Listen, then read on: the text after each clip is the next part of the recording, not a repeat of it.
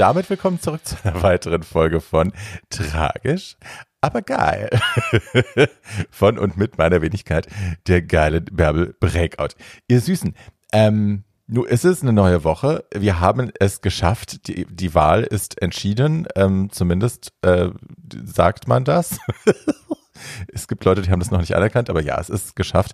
Die Annoying Orange ist aus dem White House gewählt worden, so wie es aussieht. Der wird sich natürlich noch wehren und auf die Hinterbeine stellen und das letzte Wort ist noch nicht gesprochen, bis der im Januar da raus muss. Aber zumindest ist der erste Schritt getan und ich könnte nicht glücklicher sein. Äh, andererseits, ne, man atmet einmal kurz aus und schöpft kurz Hoffnung für die Menschheit und dann äh, ja, kommen die, no die News, äh, was weiß ich, das, wie die Querdenker-Demo in Leipzig eskaliert und äh, ja, und äh, viele andere Dinge, über die man lieber nicht nachdenken will. Aber hey, das scheint unsere Zeit zu sein. Ähm, ein bisschen sind wir auch selbst mit Schuld dran. Insofern, hey, äh, ja, gebt die Hoffnung nicht auf. Ich versuche auch mein Möglichstes, ähm, mir diesen, den zweiten Lockdown Light ein bisschen genehmer zu machen. Ähm, ja, es ist nicht ganz so einfach, aber wir werden es alle schaffen. Wir werden es irgendwie schaffen. Heute haben sie announced, dass wohl ein Impfstoff, dass eine Mainzer Biotech-Firma wohl einen äh, Impfstoff entwickelt habe, der 90 Prozent Wirksamkeit hat. Äh, naja, also ne, das ist ja schon mal riesengroß und vielleicht können wir dann auch alle bald mal wieder in die Kinos, ins Theater, in die Restaurants. Ähm, ich mache mir große Sorgen um das Kunstgeschehen, die Kunst- und Kulturszene, nicht nur hier in Berlin, sondern in ganz Deutschland, eigentlich auf der ganzen Welt. Ihr Lieben, ich will gar nicht zu sehr ins Detail gehen. Das hier soll auch so ein bisschen ein Safe Space sein. Also nicht, dass wir unpolitisch sind, because hi, we're not. Aber ähm, ja, ich möchte gerne das hier so, so beschwerdefrei halten, wie es geht und einfach nur Geschichten erzählen. Jetzt haben wir in den letzten Wochen viele, viele Leute gehabt, ähm, die es schon sehr lange gibt und die eine lange Geschichte haben in Berlin oder äh, in der in der queeren Community generell. Ähm, und ich, es ist natürlich auch mal Zeit für ein bisschen junges Blut, damit das hier nicht zum äh, zum History Channel verkommt. Nichts, dass das also ne, es ist natürlich nichts Falsches dabei, aber you know what I mean. So und ähm, Ach, da muss ich kurz sagen, muss ich kurz einwerfen, weil mir das dann doch immer wieder zugeschossen wird. Äh, mein Dinglish würde nerven.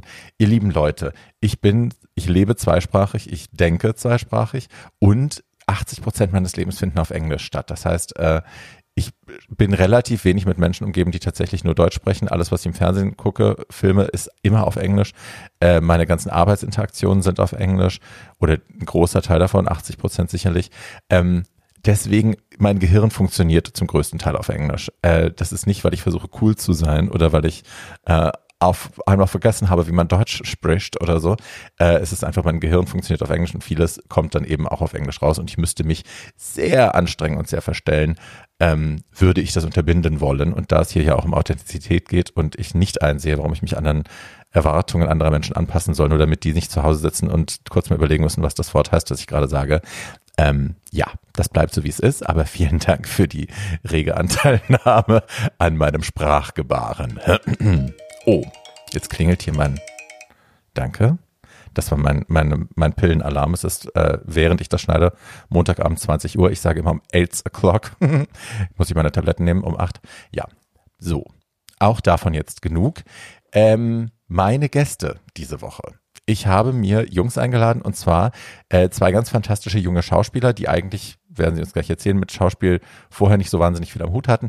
Ähm, und zwar Fabian und Daniel von Kuntergrau. Kuntergrau ist eine Webseries, eine ähm, vom Anyway in Köln. Das ist eine, ein, ein Selbsthilfeprojekt, ein, ein, ja, doch ein LGBT-Selbsthilfeprojekt in Köln. Ähm, finanziertes Fernseh- oder, oder YouTube-Fernseh äh. Die gehen jetzt in die dritte Staffel. Die dritte Staffel hat gerade Premiere gehabt und ähm, ja, das ist ein, ein schwuler, wie soll man das sagen? Ja, es ist ein schwuler Cast. Junge Menschen, die äh, selber da ähm, das alles machen, Regie führen, schneiden, Musik machen.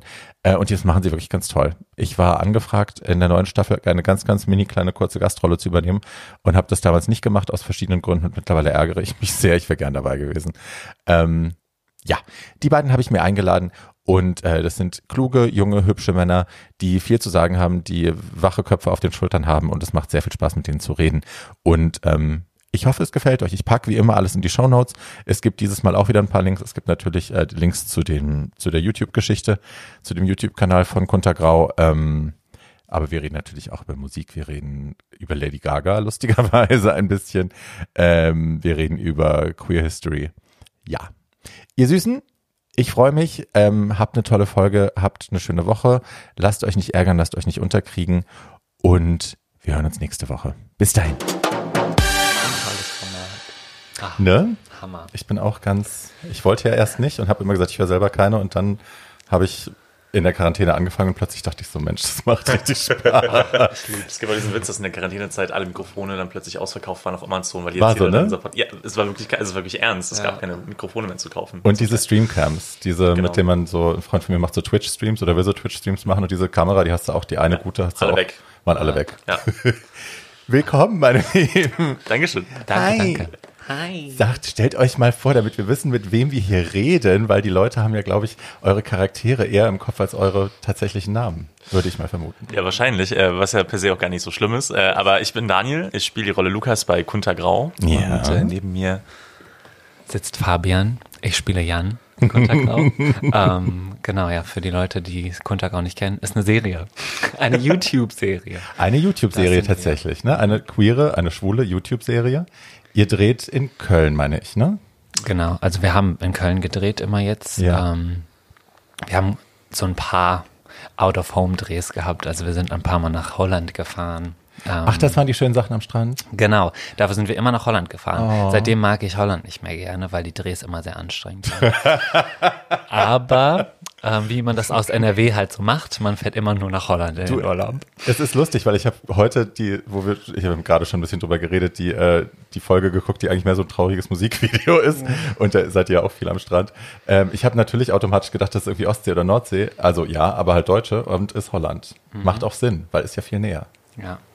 Und- also in der neuen Staffel muss man auch sagen, da finde ich was ganz toll. Die Szenen sind noch viel schöner als alle anderen Holland-Szenen, die wir hier gemacht haben, weil die sind wie so ein Skandinavien-Thriller. Uh. Als hätten wir gerade irgendeine Leiche in irgendeiner Gracht entdeckt oder so. Das ist ganz toll. Also auf jeden Fall schön, jetzt die Euphorie bei Fabian zu sehen, dann während des Drehs. Ich glaube, diese Szene wurde dreimal oder viermal insgesamt wiederholt am, am Strand. Und Fabian wohnt ja nun in Berlin, das heißt, dann war das dann schon auch eine lange Anreise. Aber es freut mich, dass jetzt die Euphorie da ist. Und ich glaube, es wird eine wunderschöne Szene. Bin ich sicher. Ich bin, ich habe mir jetzt alles äh, in den letzten zwei Tagen alle zwei Staffeln und die erste Folge von der neuen Staffel äh, reingewurschtelt und ich muss sagen, ich bin tatsächlich begeistert. Ich war vorher so, ja, kenne ich nicht, ist bestimmt gut, aber hm, weiß ich nicht. Und äh, ich bin natürlich auch ein bisschen geschädigt, weil Freunde von mir, ich weiß nicht, kennt ihr Rich and Scary? Wahrscheinlich nicht, ne? Das lief im offenen Kanal Hamburg und das war halt auch so ein, so ein schwules, äh, wir machen mal Fernsehen-Projekt und das war halt ganz, ganz, ganz schlimm. Also ich habe es geliebt, weil halt super Trash, aber und weil meine Freunde alle mitgespielt haben. Aber ja, es war wirklich schlimmer Trash und deswegen dachte ich so, hm, das muss ich nicht sehen, Ich glaube, deswegen haben viele Angst, Kuntergau zu gucken, bevor sie es machen. weil man nicht glaubt, dass es gut sein kann. Aber es ist richtig, richtig toll. Also ihr macht das richtig gut, ihr spielt toll, das ist wunderschön geschnitten, die Musik ist schön. Ähm, ihr müsst ein Heidenbudget für Musik haben, oder? Weil das ist ja, es ist sehr viel Musik, die klingt, als könnte man die nicht mal eben so für drei Euro kaufen.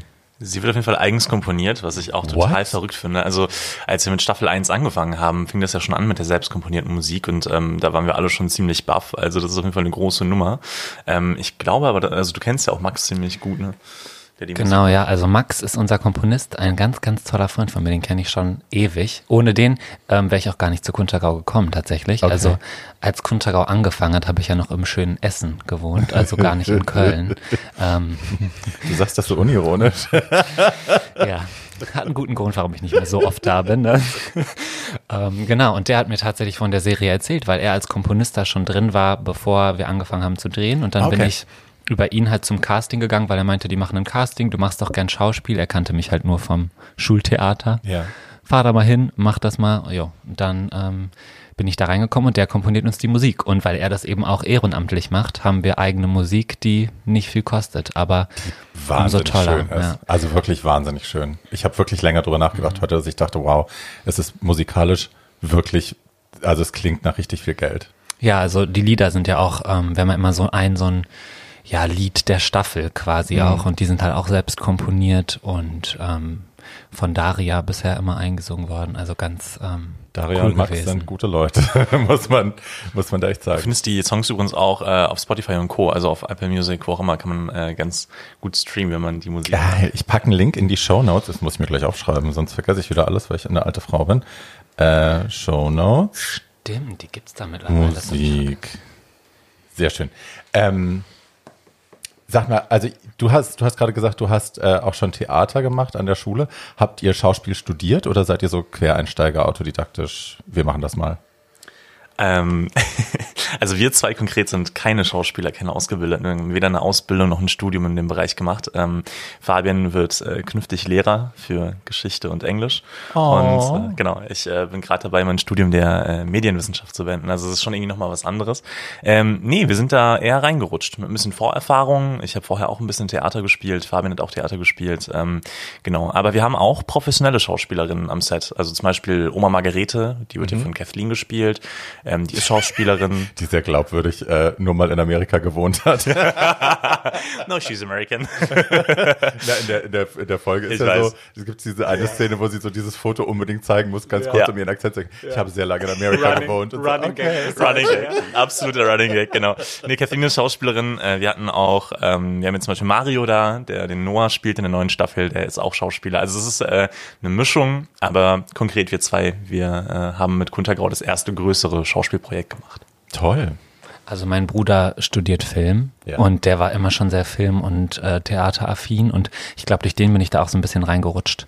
Und ich habe halt so wirklich dieses klassische, mein Gymnasium damals gewählt, nur weil die viel Theater gemacht haben und bin da mega drin aufgegangen und hatte Spaß dabei. Und machst jetzt Aber- Geschichte und Englisch. Und mache jetzt Geschichte und Englisch. Nee, ich wollte tatsächlich früher immer Lehrer werden Ja. ähm, und dann war die Schauspielzeit.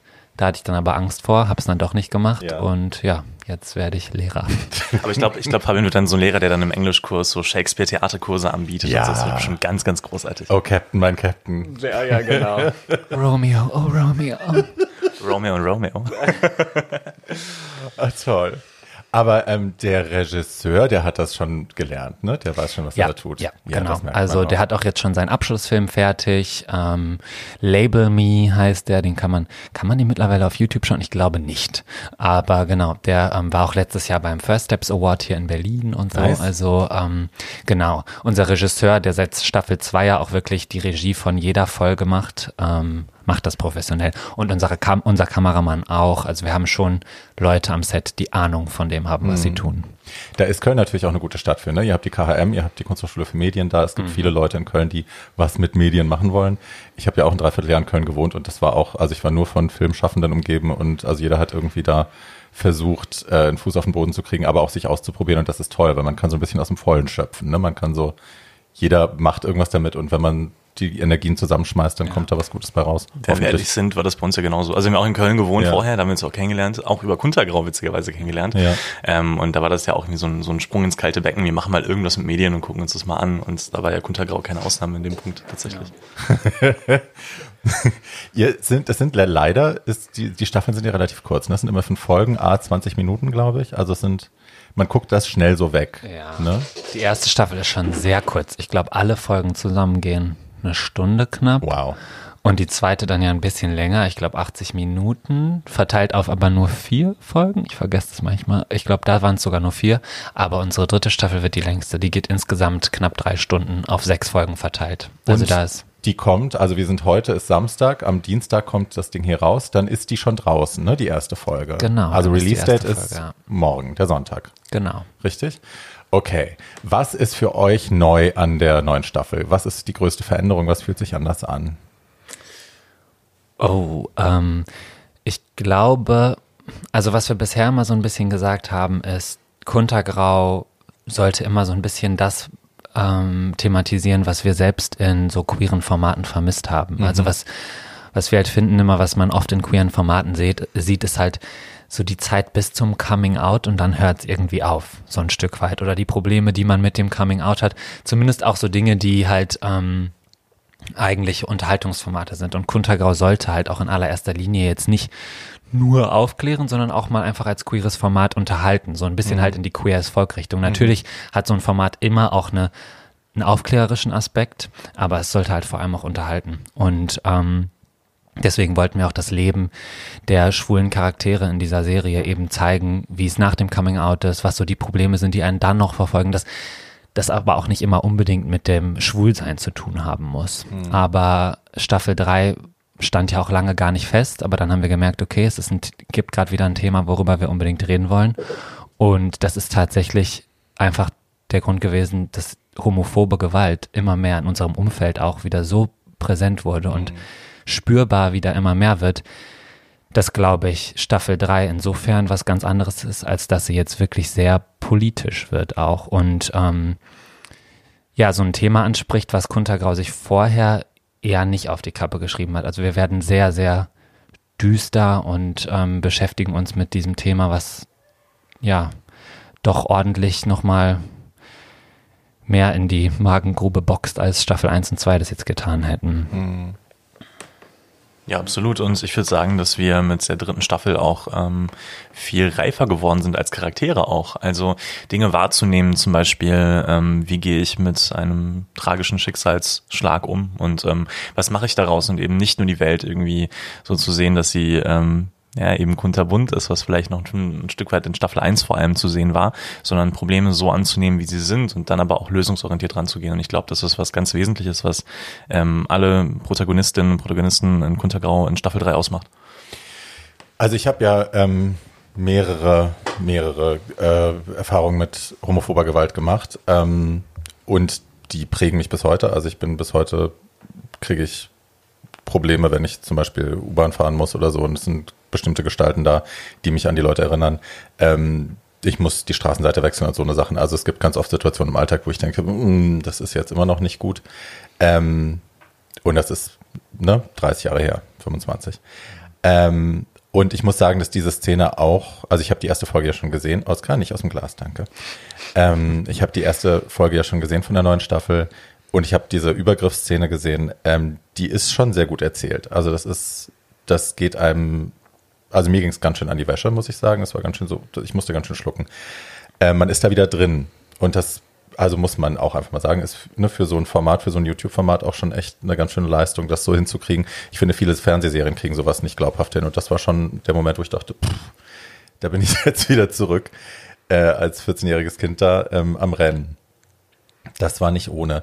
Ähm, ich finde das super, dass ihr euch das annehmt, aber ich finde gar nicht, dass das in den Staffeln davor, dass man die Probleme vermieden hat. Also ich meine, ihr habt auch über HIV schon gesprochen, als ähm, das so mainstreamig bei uns noch gar nicht behandelt worden ist. Gerade die, dass die Geschichte, dass Menschen unter der Nachweisgrenze wie ich, die ihre Medikamente nehmen, nicht ansteckend sind, das äh, wurde ja nach wie vor auch gerne verschwiegen und man darf es nicht so laut sagen und was sollen die Leute nur denken und dann hören die auf zu verhüten und so.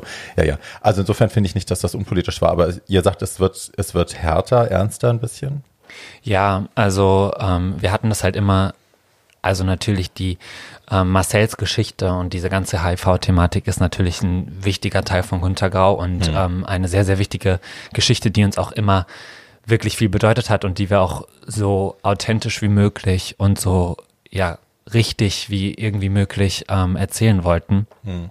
Und natürlich hatten wir immer auch solche Intentionen mit Kuntergrau und wir wollten immer solche Sachen eben thematisieren, weil wir gemerkt haben, die Leute haben diese Vorurteile und ja auch gerade in der schwulen Szene, diese ganzen, ja. die werden wir ja gar nicht los. Also ähm, da brauchen wir ja gar nicht von Anfang. Das ist ja immer noch ein Riesenthema und eine Riesenproblematik. Ich meine, äh, Musti, der Marcel spielt, musste sich dann ja auch ähm, als die Person, die er ist, die ganze Zeit noch nach Kuntergrau anhören, dass er ja eine Schlampe sei und ähm, ne, wie man das halt dann kennt, was einfach nur traurig ist. So ähm, schön, dass die Leute so klug sind, dass sie ja. nicht mal einen Fernsehcharakter von einem, von einem realen Menschen trennen können. Ja, leider öfter als man denkt. Ne? Ja, ja, ja. Also, und selbst wenn es kein Charakter wäre, also das war wirklich unter der Gürtellinie auch schon wieder und deswegen wollten wir sowas natürlich auch immer erzählen. Aber doch, ich würde sagen, Kuntergau Staffel 3, wir haben nicht mehr so richtig das dabei, was wir dann irgendwie erzählen wollten, um die Stimmung wieder ein bisschen zu lockern. Mhm. Wir sind schon sehr, ja, ernst in der dritten ich Staffel. Ich finde das aber gut. Ich finde, es darf auch unangenehm sein und es darf auch wehtun und es darf auch Momente geben, die nicht gleich wieder aufgelöst werden. Wir sind da alle so erzogen vom Fernsehen auch und vom Film, dass Dinge, wenn sie unangenehm sind, nicht lange unangenehm sein dürfen. So, es kommt eine Auflösung, es kommt äh, der Lacher, es kommt der Happy Moment, es kommt die schöne Musik ähm, und am Ende ist alles gut. Und was passiert eigentlich, wenn es das nicht ist? Weil das reale Leben ist ja dann so, ne? Und ich glaube, da geht es so ein bisschen hin auch, ne? Wie geht ihr Genau. mit Ähm, ja, also das sollte halt auch die Sache sein. Ne? Man soll mal sehen, wie, was löst das in den Leuten aus, die davon betroffen sind. Also nicht nur in der Person, die natürlich davon betroffen ist, weil sie verprügelt wird, ähm, wie das jetzt in unserer neuen Staffel der Fall ist, sondern auch, was löst es in den Freunden aus, in der Familie, was, also was ist der Effekt von so einem, alles gut. verschluckt? Ähm, ja, was ist das, das Ende vom Lied? Also was passiert? Was hängt da alles dran? Weil viele Leute das, glaube ich, nicht verstehen. Die denken, okay, da wird eine Leute, äh, eine Person zusammengeschlagen, aber da steckt halt auch noch mehr dahinter. Das kann so viel zerstören. Was vielleicht nochmal die Reife angeht. Also ich finde, das ist ein, ein ganz großer Vergleich vielleicht auch von Staffel 1 zu 2 zu Staffel 3, wenn man sich verschiedene Erzählstränge anschaut. Zum Beispiel gibt es ja diese ganz zentrale Geschichte auch in Staffel 2, äh, wo es um die Eifersucht von meinem Charakter Lukas geht, der überhaupt nicht drauf klarkommt, dass Raphael mit ins Spiel kommt und ähm, der das Ganze vielleicht doch schon noch ein bisschen ja, weniger reif angeht, als das, was dann in Staffel 3 bei einem ganz anderen Thema natürlich aber äh, zu sehen ist. Und das meine ich mit ähm, ein Stück weit erwachsen werden müssen. Es ist nicht unbedingt eine Wahl, die man hat, sondern es ist ein ähm, einschneidendes Erlebnis. Und jetzt geht es eben darum in der Staffel, wie verarbeitet der jeweilige Charakter das. Und was man auf jeden Fall verraten kann, ist, dass jeder Mensch, und das ist im realen Leben nicht anders, so eine Situation ganz anders verarbeitet und dass jeder das ganz anders kompensiert, seine Trauer. Und ähm, ich glaube, das wird Staffel 3 ganz stark machen, dass man in die Menschen reinblickt, in die Charaktere reinblickt, mehr denn Ja. je. Ich finde das super. Ich, also ich kenne das auch von mir selber. Ich glaube, oft ist es so, ich hatte, da war ich noch gar nicht, doch, da war ich schon positiv.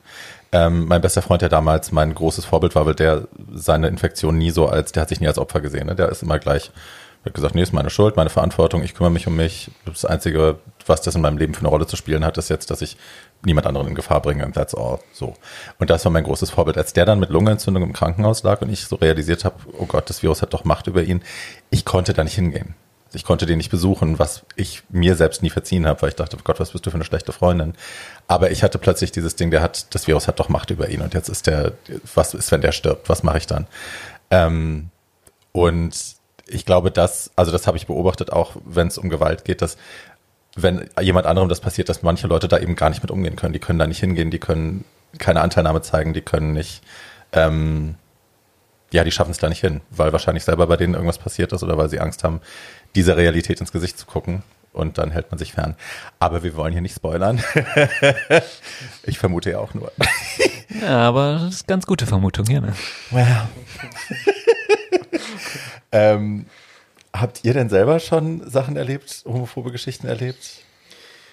Also, woran ich mich konkret erinnere, ähm, und das erzähle ich deshalb, weil wir gerade in dieser Konstellation auch sind, Fabian und ich, ähm, man würde es vielleicht nicht unbedingt in Köln erwarten, gerade in der Innenstadt von Köln nicht. Ähm, vielleicht von außen betrachtet nicht, wenn man sich denkt, ach, gerade da an der scharfen Straße, das ist ja so das Homo-Viertel mit den ganz vielen äh, Bars auch.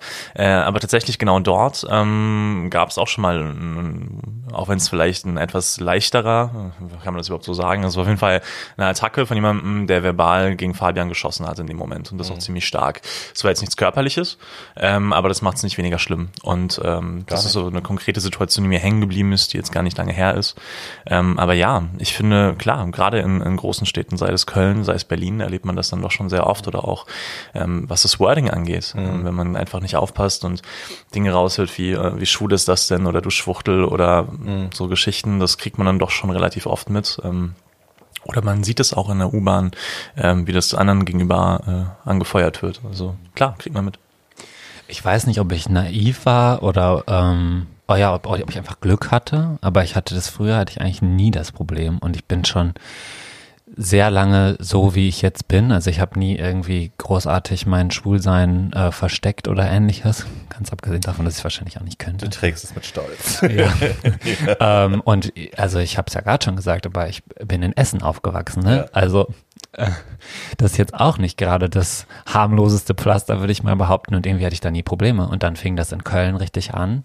Ähm, ich hatte noch nie einen Moment, wo es wirklich, wo es jetzt schlimme Körperverletzung gewesen wäre. Aber es kommen immer mehr Momente, wo ich mir denke, okay, wow, das war jetzt schon wieder ein ähm, Stück weiter als davor. Also es fing dann halt an, dass die Leute mich beleidigt haben.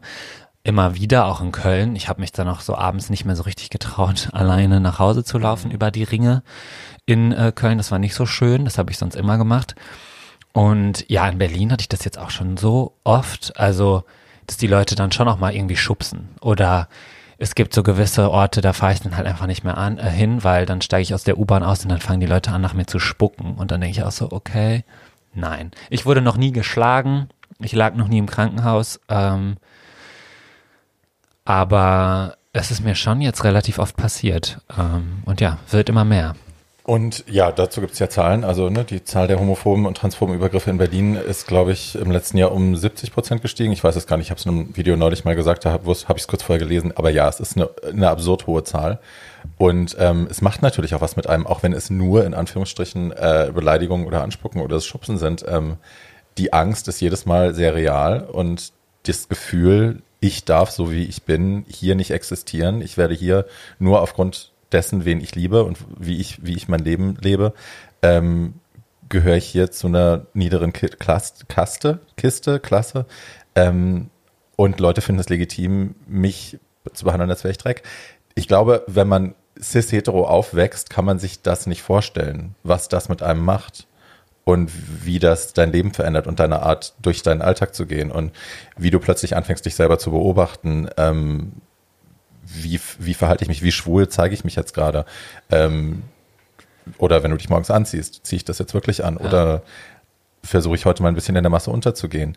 Ähm, ich glaube, Menschen können sich das nicht vorstellen, wenn sie es nicht erlebt haben, was das mit einem macht. Und es tut mir wahnsinnig leid, dass du das erfahren musst jetzt in dieser geballten Form. Und ich hoffe, es wird nicht noch schlimmer. Ja, es, ich finde, es ist halt, man, es wird ja immer nur schockierender eigentlich, ne? Also man denkt sich so, okay, man lebt in einer Stadt wie Berlin oder auch Köln. Also ich meine, wo soll man leben, wenn nicht an diesen Orten, um dem irgendwie zu entkommen eigentlich, ne? Und es sind ja so Dinge, wie du es auch sagst, alleine schon, dass man dann durch die Straßen läuft und die Leute erstmal scannt, die einem entgegenkommen, wenn es vielleicht ein bisschen äh, später am Abend ist und man läuft nach Hause und da kommt irgendwie einem eine Gruppe von Leuten entgegen, dann ist es wirklich erstmal scannen, okay, wer ist das? Wechsle ich die Straßenseite oder bleibe ich hier? Ne? Also, und das sind so Dinge, die ich halt, die mich selbst erschrecken. Ich habe jetzt nicht permanent Angst, aber ich merke, dass das immer präsent ist, unterbewusst. Also, dass ich immer das irgendwie analysiere und immer denke, okay, ich muss da jetzt vorsichtig sein. Und ich finde, das ist das Schlimme daran, weil ich Angst habe, so zu sein, wie ich bin, ja.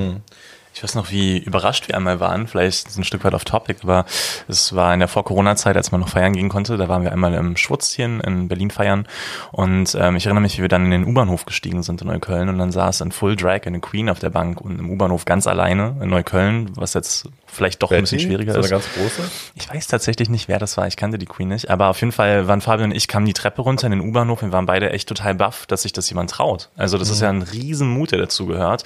Ähm, und ich glaube aber, dass das gerade auch was Wichtiges ist, da auch Signale zu setzen und Absolut. Zeichen zu setzen. Und ähm, natürlich dann auch, auch wenn es wie eine Floskel klingen mag, aber so zu sein, wie man ist. Und das ist total wichtig. Und das muss man sich immer in den Kopf rufen in so Ja. einem Moment. Es ist halt, es ist ein verkrachtes, verkacktes Ding mit der Sichtbarkeit. Ne? Einerseits wissen wir alle, wir müssen sichtbar bleiben. Auch gerade im, im, in, diesem, in dieser Art von Gegenwind müssen wir sichtbar bleiben, damit die Leute auch nicht vergessen, dass wir da sind, dass sie nicht das Gefühl haben, wenn sie mal einen von uns sehen, oh mein Gott, wie exotisch, da hauen wir jetzt drauf. Ähm, andererseits ist es halt nicht ungefährlich mittlerweile. Ne? Es ist nicht mehr ungefährlich. Ähm, und ich ziehe auch meinen Hut. Also ich weiß, Gabi Tupper, Betty, die fahren alle, die fahren alle mit der U-Bahn in Drag, auch alleine. Und ich denke immer, meine Güte, Leute, ich könnte das nicht. Ich könnte es wirklich nicht. Ich krieg sowas von Muffensausen. Ich krieg Muffensausen, wenn ich visibly queer junge Menschen sehe, die sich so im Alltag bewegen. Da bin ich als gebranntes Kind, als altes, geprügeltes Scheißkind, stehe daneben und ein Teil von mir ist schon so, um Gottes Willen, ich will hinterher, ich will die beschützen. Die sollen auf sich aufpassen, die dürfen nicht so sichtbar sein. Und dann denke ich mir auch im Kopf, um Gottes Willen halt bloß die Fresse, die haben diese Erfahrung noch nicht gemacht. Ähm, die machen alles richtig so. Und vielleicht kommen sie ja durch, vielleicht passiert ihnen nichts. Aber ja, ich habe in meinem Buch irgendwann geschrieben, ich hatte so lange keine Angst, bis man mir einen Grund gegeben hat, Angst zu haben. Und ich glaube, das ist das, that's what it is. So, ich habe diese Art von Unbeschwertheit, die hat man danach halt einfach nicht mehr. Ja. Und deswegen, ich will die denen noch gar nicht ausreden. Nee, um Gottes Willen, wo kommen wir denn da hin eigentlich? Ne? Ja. Deswegen finde ich es eigentlich auch so doof, dass ich mich da schon so von beeinflussen lasse, aber ich kann es halt nicht Was sollst du denn machen? abschalten. Also es ist wär's nicht so, passiert. ja, nee, mm, mm, ich traue es mich einfach nicht mehr. Ja. Und ja, kann ich irgendwie leider nicht mehr ändern. Ja. Ja, schweres Thema. It is. Aber wir haben ja vorhin schon gesagt, wir wollen jetzt nicht immer gleich die, die, die lustige Auflösung hinten drauf haben. But now to something completely different. Heute wird nicht gelacht in diesem Podcast. Das gibt's nie. Das gibt's nie. Es wird ja immer ein bisschen düster, aber ähm, ja. Ich musste so lachen. Ich habe ja, habe ich schon erzählt, ich habe ja wirklich auch in Köln gelebt, ähm, dreiviertel Jahr, 98.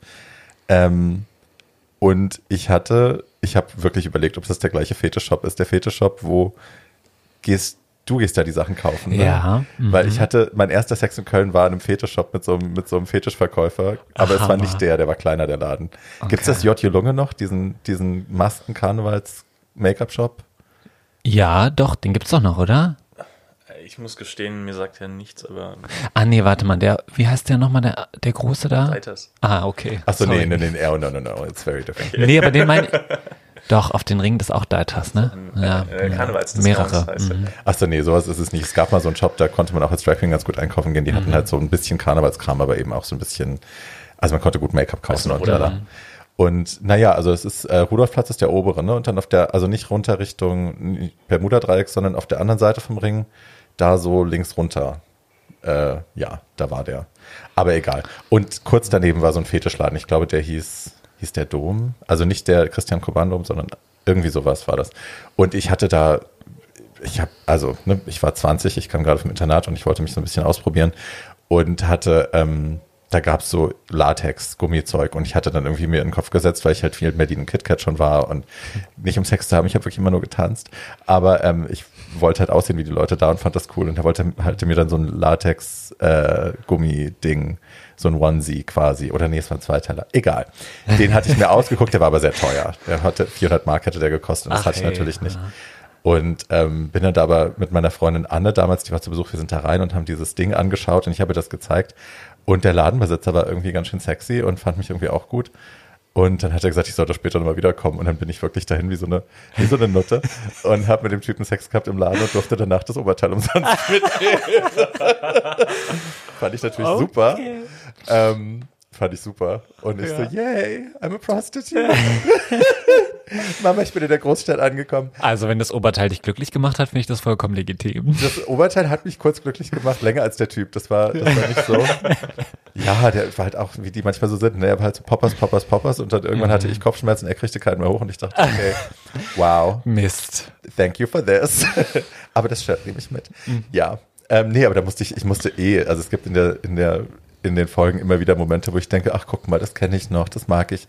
Ähm, habt ihr im Champagner gedreht in der neuen Staffel oder in der letzten? Nee, im Champagner haben wir nie gedreht, oder? Gedreht nicht, aber immer mal wieder damals äh, gefeiert nach dem Dreh. Das weiß ich noch. Also wir haben immer ein Bierchen getrunken, aber man sieht eigentlich das Champagner nicht in Kuntergau. Ja.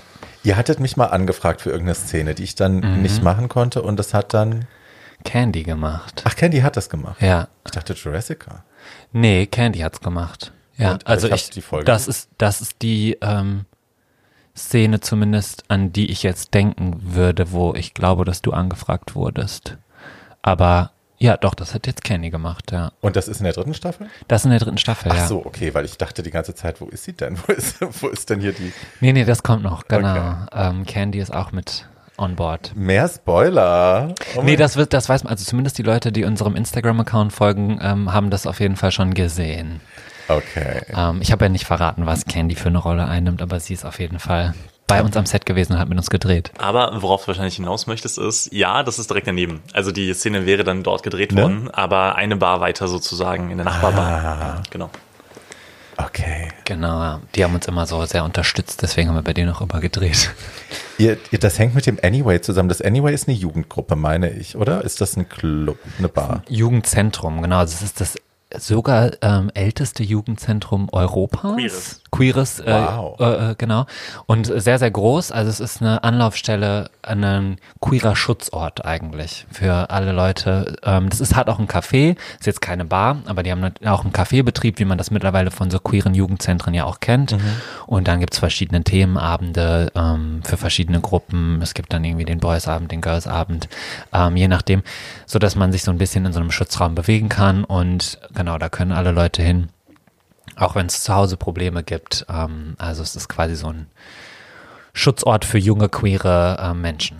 Nice. Genau. Und die machen auch schon seit ganz vielen Jahren. Die haben auch Julian, Junge Liebe anders schon gemacht. Das war so die erste Serie vom Anyway, die ziemlich groß geworden ist, auch international, auch auf YouTube. Und die machen halt schon länger diese Projekte mit dem Filmteam und da ist jetzt als letztes eben Kuntergrau durch entstanden. Äh, Stichwort Coming Out, weil das ist ja, ne, das sind ja viele Kids wahrscheinlich, die es zu Hause schwer haben mit ihrem Coming Out. Wie war das bei euch? Problematisch oder nicht so? Also ich muss sagen, ich hatte echt Riesenglück. Das war bei mir nie ein Ach, großes Ding. sei ruhig. äh, nee, ist doch auch schön, mal solche Geschichten zu Ja, hören. absolut. Also ich ähm, bin in Frankfurt am Main groß geworden und also direkt in Frankfurt? Äh, direkt der Vorort, Neu-Isenburg ist es und das ist Nein. Ja, kennst du? Ich komme aus Hofheim. Nee. Schatz. Ach, siehst du. Er war mir zu spät, die Hesse komme. Das wusste sogar ich. Aber jetzt ja? der, der Applewoyen Holzneu, ne? ähm, nee, genau, ich bin da groß geworden und ähm, ich habe mich mit 16 geoutet. Bei meinem ja. Vater zuerst. Ich fand, das war das Fairste, da anzufangen, weil er mir etwas sehr nahe steht und mein Vater und ich eine sehr gute Beziehung zueinander haben. Ähm, Einfach deshalb, weil es mir, weil es mir damals sehr schwer fiel, ihn anzulügen. Ich hatte damals einen ersten Freund, der wohnte dann ein paar Kilometer entfernt und ähm, die ersten vier, fünf Male hieß es, ich gehe eine Freundin besuchen oder einen Kumpel besuchen, ich weiß es gar nicht mehr genau. Und es hat sich doof, es hat sich wirklich doof angefühlt. Und ich habe gesagt, Papa, hier so ist es. Und ähm, es hat einen Moment gebraucht mit Sicherheit, aber es war nie ein großes Thema. Und ähm, mhm. später dann bei der besten Freundin, die auch mittlerweile immer noch hier in Berlin wohnt, mit der ich in Köln zusammen gewohnt habe. Also wir teilen einen langen Lebensabschnitt schon seit der fünften Klasse und die hat mich dann weiter darin bestärkt, mich ähm, auch ähm, einfach zu mir selber zu stehen. Und ja. ich erinnere mich dann, war der Abiball und sie, ich und eine weitere Freundin haben den Abiball moderiert und da war das halt so ein Ding, so unausgesprochen, der Elefant im Raum irgendwie, dass alle wussten, Daniel ist schwul, aber es wurde irgendwie von den harten Hetero-Jungs äh, nicht angesprochen, aber ich hatte schon das Gefühl, dass es eine Akzeptanz gab. Also es war irgendwie schon so, dass viele auf mich zukamen, es zwar nie angesprochen haben, aber irgendwie mir signalisieren wollten, hey, ist alles cool so. Und ähm, ja, also ich kann insgesamt echt nur positiv erzählen und ähm, ja, ich äh, kriege ja leider immer wieder mit, dass das schon eine Ausnahme fast ist, dass es so läuft. Ähm, ich will aber trotzdem auch nach draußen sagen, es kann auch so laufen. Also, Absolut. Genau. Absolut. Und bei dir, Schatz? Ja, bei mir ist es tatsächlich auch ziemlich gut gelaufen. Ähm, ja, ich weiß, das ist auch immer so ein bisschen das, was ich dann meine, wenn ich sage, ich war bisher immer relativ verwöhnt, bevor dann so ein ja. paar Sachen passiert sind. Nee, also wirklich ähm, sehr gut gelaufen. Bei all meinen Freunden, da habe ich das schon sehr früh gemacht und auch bei meiner Familie. Ähm, ist wirklich eine ganz gute Geschichte gewesen. Meine Mutter ist auch mittlerweile so eine richtige ähm, Pride Mama. Also oh, ganz liebe Grüße, ich habe sie sehr lieb. Ähm, läuft schon seit Jahren genau, genau, beim CSD mit in Köln ähm, und schwingt die Regenbogenflagge und macht Werbung für Kuntergrau. Also da bin ich wirklich sehr ja, happy, meine Geschwister auch, meine ähm, Großeltern haben es tatsächlich durch Kuntergrau erfahren. How das did wird, they not know? ja, das, ich weiß auch nicht, aber sie wollen es, glaube ich, bis heute nicht so richtig wahrhaben. Yeah. Behandeln mich genauso wie vorher, aber es wird einfach nicht drüber geredet. Ähm, yeah. Aber das ist alles, also ich hatte wirklich keine schlechten Erfahrungen mit der ganzen Geschichte. Also da hatte auch ich sehr viel Glück. Ich, über Musti haben wir auch immer so, der hat schon viel erzählt, auch was das angeht. Also aus dem Kuntergau-Cast, der auch, der hatte ja. eben halt genau das Gegenteil. Also die, na, ähm, hat er auch schon oft drüber gesprochen und das war wirklich ganz, ganz unschön. Ähm, aber wir hatten ja das Glück, dass wir das nicht hatten. Ja, also. Das ist ja ähm, bei dir ganz anders als der Charakter. Deine Mutter in der Serie ist ja so eine, ziemliche Bitch, muss man sagen. Sie sieht so ein bisschen aus wie die ich habe das erste, was ich von ihr gesehen habe, war ihr Auftritt, ihr erster Auftritt in der zweiten Staffel. Da sieht sie ja wirklich aus wie so eine, wie so eine Krankenschwester, wie so eine Strenge. die Bluse ist so, die Bluse ist so ein, so ein hellblauer Ton. Das sieht aus wie so Scrubs, weißt du, wie ja, diese. Krankenkittel und dann diese, diese kleine Banane da hinten. Ja, ähm, das ist ja schon so eine, eine Geschichte, wie man sie halt auch kennt. Aber ich finde die auch sehr gut erzählt. Also auch dieser Konflikt mit der Mutter, wie viel lasse ich dir durchgehen, wie schlecht lasse ich mich behandeln, ohne immer noch anzukommen und mir mehr abzuholen und dich nochmal zuschlagen zu lassen, verbal. Ähm, das fand ich schon, fand ich schon toll erzählt. Und dann auch die Art, wie die zwei Frauen sich da, die, die, die Oma von Leo. Das ist eine Leo, ganz tolle Szene. Ja, und sie sich da quasi ähm, aussprechen, das fand ich schon toll. Also ich glaube, es ist tatsächlich, kann bei Kunter Grau, es ist ja nicht nur für die queeren Leute, sondern es ist auch für die Angehörigen. Ne? Ich, ich glaube, die können auch viel lernen. Ja. Ich glaube, Eltern können da viel lernen. Total. Also ähm, es ist natürlich unfassbar schade, dass die Situation ist, wie sie ist und dass wir die Premiere jetzt nicht in einem Kino feiern können, wie wir das uns Mhm. eigentlich gewünscht hätten und was auch der Staffel mit Sicherheit gerecht geworden wäre, aber wir wissen ja, wie es gerade ist. Ähm, bei Staffel 2 hatten wir eine große Kinopremiere in Köln im Synodom und ähm, was mein Herz total gerührt hat, war, dass ähm, irgendwie meine ganze Familie inklusive Freunden da war. Ich glaube, die sind irgendwie zu zehnt oder zu zwölf damals erschienen und ähm, hatten dann so riesige Plakate draufstehen, wo dann drauf stand irgendwie Daniel, wir sind stolz auf dich oder sowas. Oh. Und also das ist, das, da, da kullern halt die Tränen, wenn du sowas siehst. Und ähm, ich weiß nur, dass wir danach, nach der Premiere ins Gespräch kamen und die auch meinten, hey, irgendwie hat mir das schon die Augen geöffnet, auch für dieses Thema Queerness einfach, weil man vielleicht wenig Bezug dazu hatte, auch wenn in der Familie jemand schwul ist und man sich dann irgendwie nicht viele Gedanken drüber gemacht. Und ich glaube, dass das einfach so ein Anreiz war, auch mal so ein bisschen think out of the box ähm, zu denken. Und das tat den, glaube ich, auch ganz gut. Ja, es gibt, ich kennt ihr das Kuckucksei, den Film? Ich glaube, den habe ich sogar mal in der Uni geschaut. Also nicht einer flog übers Kuckucksnest, Nee, sondern nee. das Kuckucksei, ja. Ähm, das war so mein queerer Erweckungsfilm quasi. Und da gibt's eine Szene, wo er mit seiner Mutter, er startet eben auch mit seiner Mutter, ähm, die so traditionell jüdisch, die möchte das alles nicht sehen und nicht wahrhaben und er ist eben eine Drag Queen und so.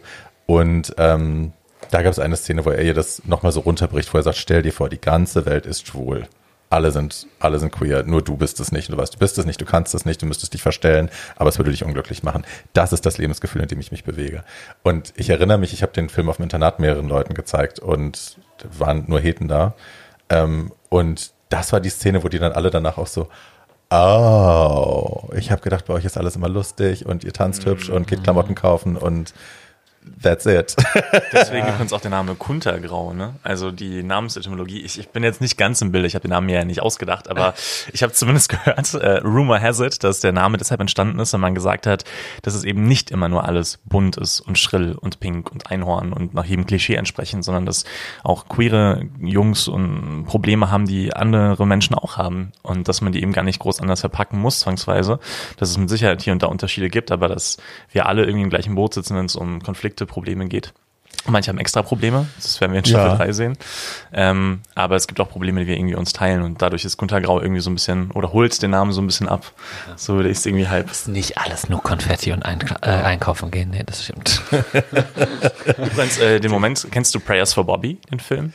Ähm, ich kenne den, also ich weiß um den Film, ich habe ihn aber nie gesehen. Da habe ich auch, Meine das, ich. das war mein erster bewusst queerer Film, den ich gesehen habe und den habe ich damals auch mit meinem Papa gesehen und wir haben beide echt total die Tränen vergossen. Das ist ein unfassbar trauriger Film. Oh. Würde ich auch jedem empfehlen, tatsächlich, sich den mal zu Gemüte zu führen. Ich finde das aber schön, weil das, unfassbar traurig, weil ist das so klassische Erzählstruktur, irgendjemand muss sterben, weil AIDS oder Nicht No. AIDS, aber Selbstmord. Und dann ist es halt, also die Mutter ist wahnsinnig homophob. Es ist ähm, hier, wie heißt der noch gleich? Die blonde Schauspielerin. Meryl Streep? Nein, nicht Meryl Streep. Ich habe mit relativ viel Botox im Gesicht. Oh, äh, Ähm, naja, eine Menge. Ja. Melanie Griffith, Nein, nein, Gott. Ich, ist, ist, äh, ich habe gerade vergessen, mir ist der Name entfallen. relativ viel Botox. Auf jeden Das Fall. Ist, also, ich- Äh, we're talking Hollywood, Schatzi. ja, Warte, wir gucken die schnell. jetzt auch bei Bombshell und sowas mitgemacht hat, ist die das nicht? Ach so, äh, meinst du? Ja, die hat doch auch, hat die nicht auch bei. Ah, nee, warte mal. Das war. Die hat jetzt einen anderen ähm, queeren, bei einem anderen queeren Film mitgemacht. Also Sigourney. Weaver? Ja, genau. Sigourney Weaver ist die aus Prayers for Bobby. Ja. Und aber die hat ja nicht viel Botox im Gesicht. Nee, nee, nee. Es gab jetzt noch einen anderen, der auch so ein, glaube ich, Ah. ähnliche mit diesem Sohn. Ach, ich habe jetzt aber auch den Namen Ach, ich, ja, ich glaube, das weiß ich dann wiederum. Genau, ähm, Son, mit, Der nee. verlorene Sohn. Genau, ja, Ding. ja, ja, okay. genau.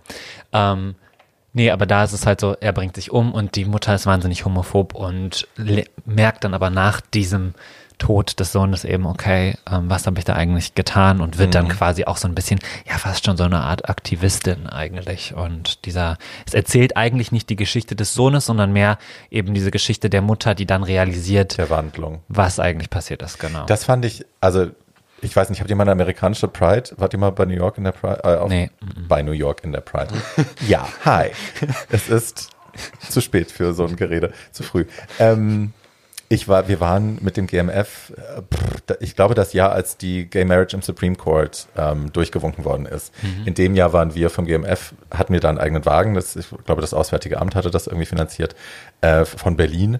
Ähm, also Berlin hatte quasi den eigenen Wagen und das GMF hat es organisiert und wir waren halt auf dieser Float, auf dieser Pride Float. In diesem wahnsinnig historischen Jahr sind wir da durch gefahren und das ist halt ganz anders als bei uns. Also hier hast du ja, ne, jeder Wagen laut Musik. Ich meine, die hatten auch Musik, aber es ist halt Suftbuden und so, das gab es da alles nicht.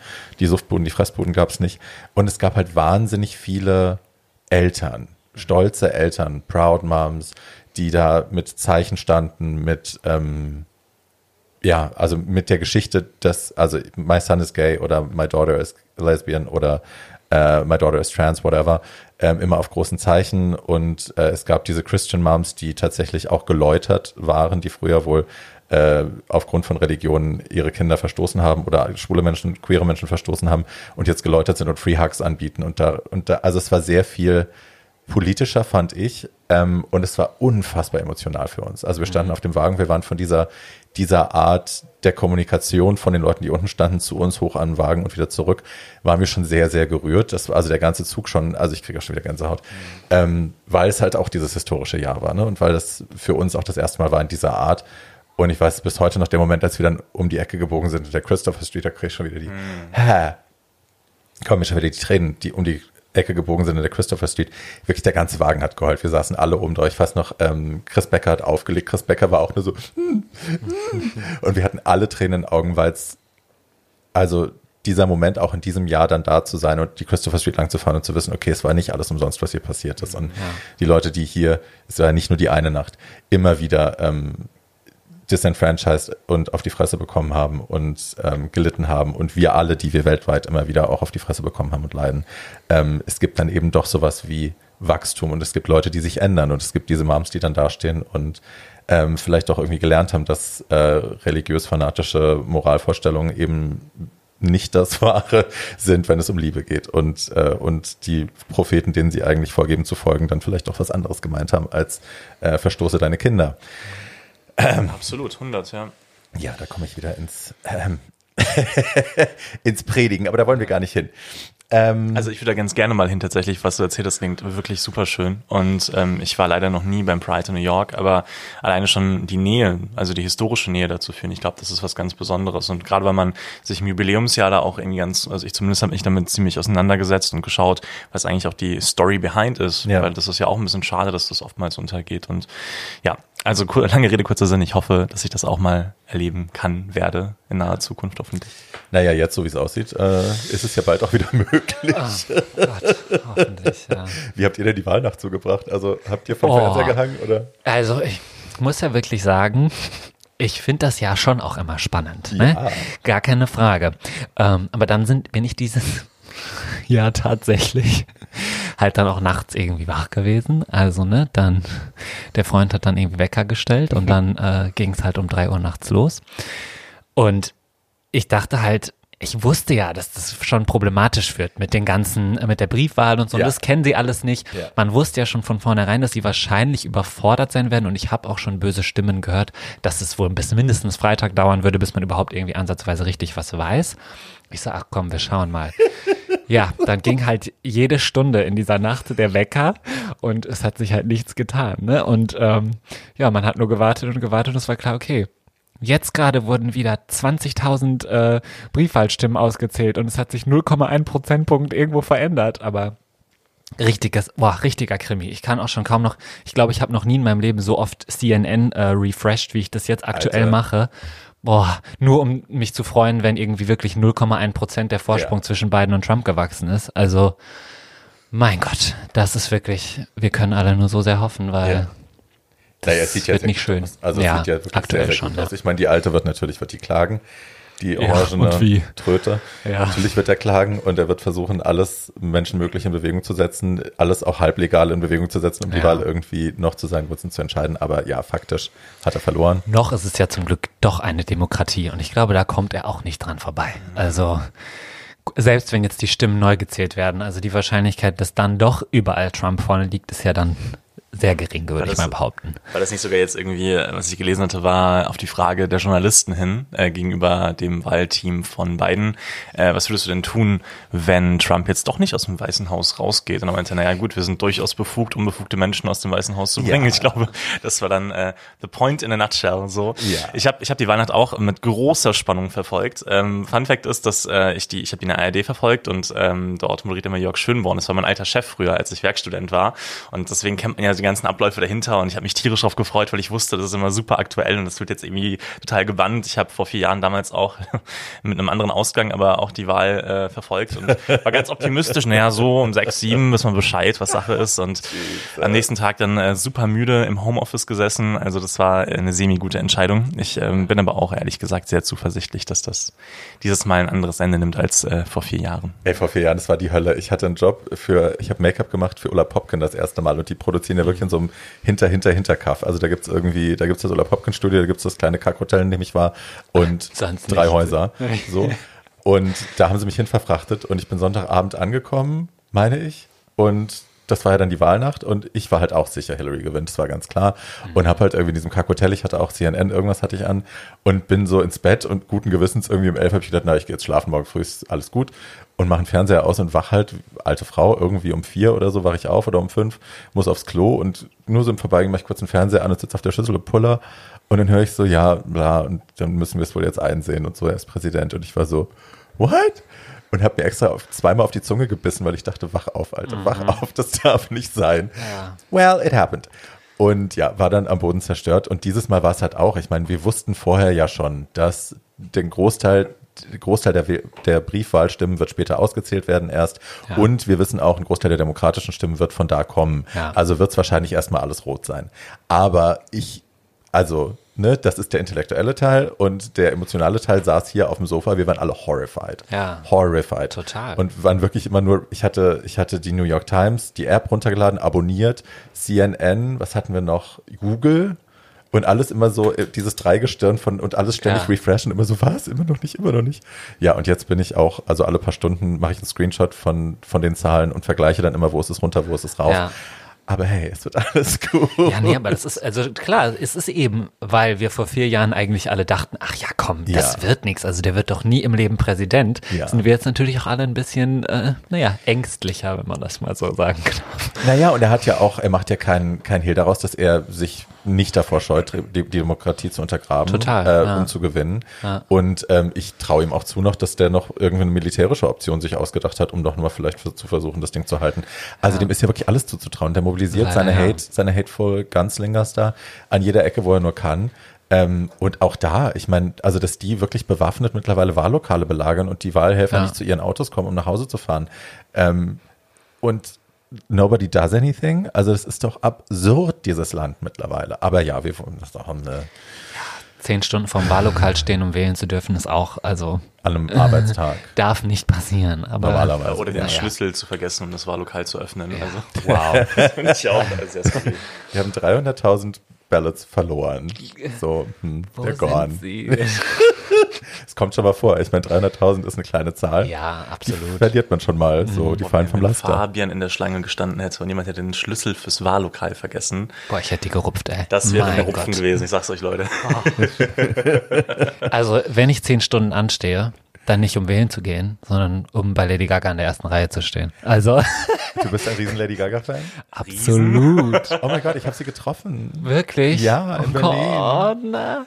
Das ist so ungefähr mein allergrößter Traum, auch wenn ich wahrscheinlich sofort umkippen würde und ohnmächtig wäre und dann eh nichts davon habe. Aber ich bin neidisch. Warum hast du sie getroffen? Ähm, sie war hier, das war, glaube ich, der Monster Ball, glaube ich. Mhm. Und ähm, da hatte sie, also sie war in der Mercedes-Benz Arena und hat, oder jetzt, damals hieß es noch O2 Arena, meine ich, Ja. egal, aber auf jeden Fall dieses Ding.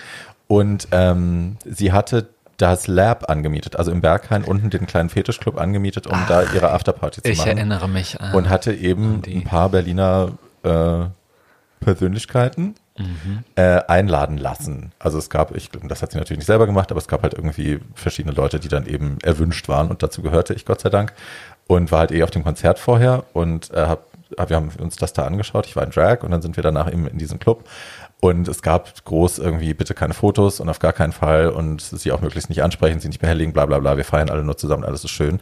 Und ich so, ne, urdeutsch, ich halte mich natürlich an alles. Ja, gut, Und, ich also ich bin zu ihr hin, ich, wir haben kurz miteinander, also ich bin auf sie zu, relativ am Anfang, sie saß da mit irgendeiner Frau und ich habe irgendwie nur gesagt, oh my God, thank you for the concert, that was amazing. Und sie so, ah, thank you, you're beautiful. Und ich so, haha, you're beautiful. Und das war's dann auch schon.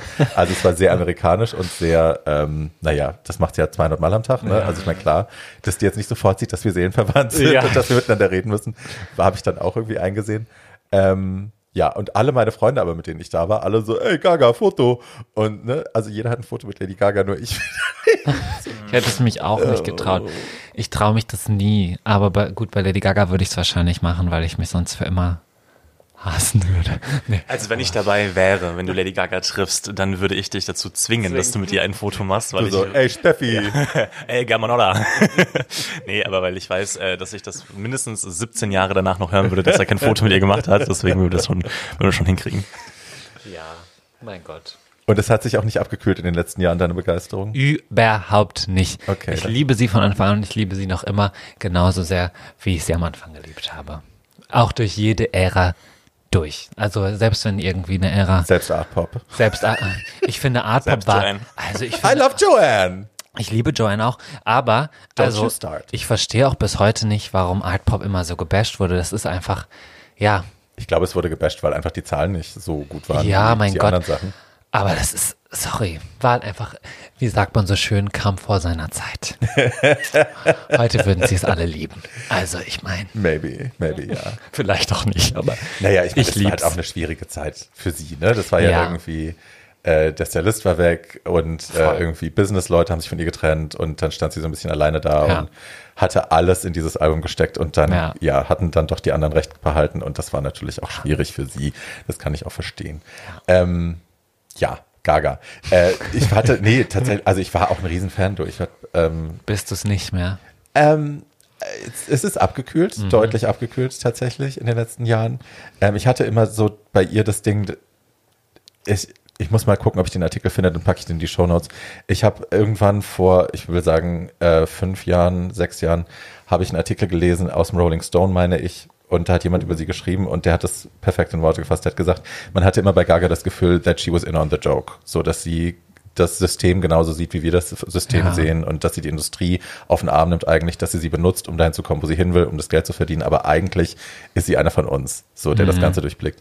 Und irgendwann hat sie, wie man im Englischen sagt, she drank the Kool-Aid. Die hat, glaube ich, angefangen, ihre eigenen PR zu glauben und wurde dann so eine von den anderen. Ja. Und das ist so die Entzauberung, die ich so ein bisschen erlebt habe mit ihr, dass ich, früher fand ich sie halt mega cool, weil ich sie authentisch fand oder geglaubt habe, es ist authentisch. Und mittlerweile sehe ich halt so, oh, there, there are 100 people in the room and yeah, I get it, okay. Ja, ja. And now you're one of them. Also ja, aber ich, sie ist nach wie vor eine sagenhafte Sängerin. Ich finde, sie ist eine großartige Künstlerin. Ich bin so glücklich, dass ich, ich habe mein erstes Gaga-Konzert war im Columbia Fritz. Das ist eine winzig kleine Location in Berlin. Das war wirklich Mhm. äh, sie, das war die Fame-Tour, glaube ich. Also Ja. das allererste, allererste Album. Ja. Damit ist sie getourt. Und das war sie, ihr Piano aus Glas, äh, ein paar lustige Outfits und ich glaube vier Tänzer. Ja.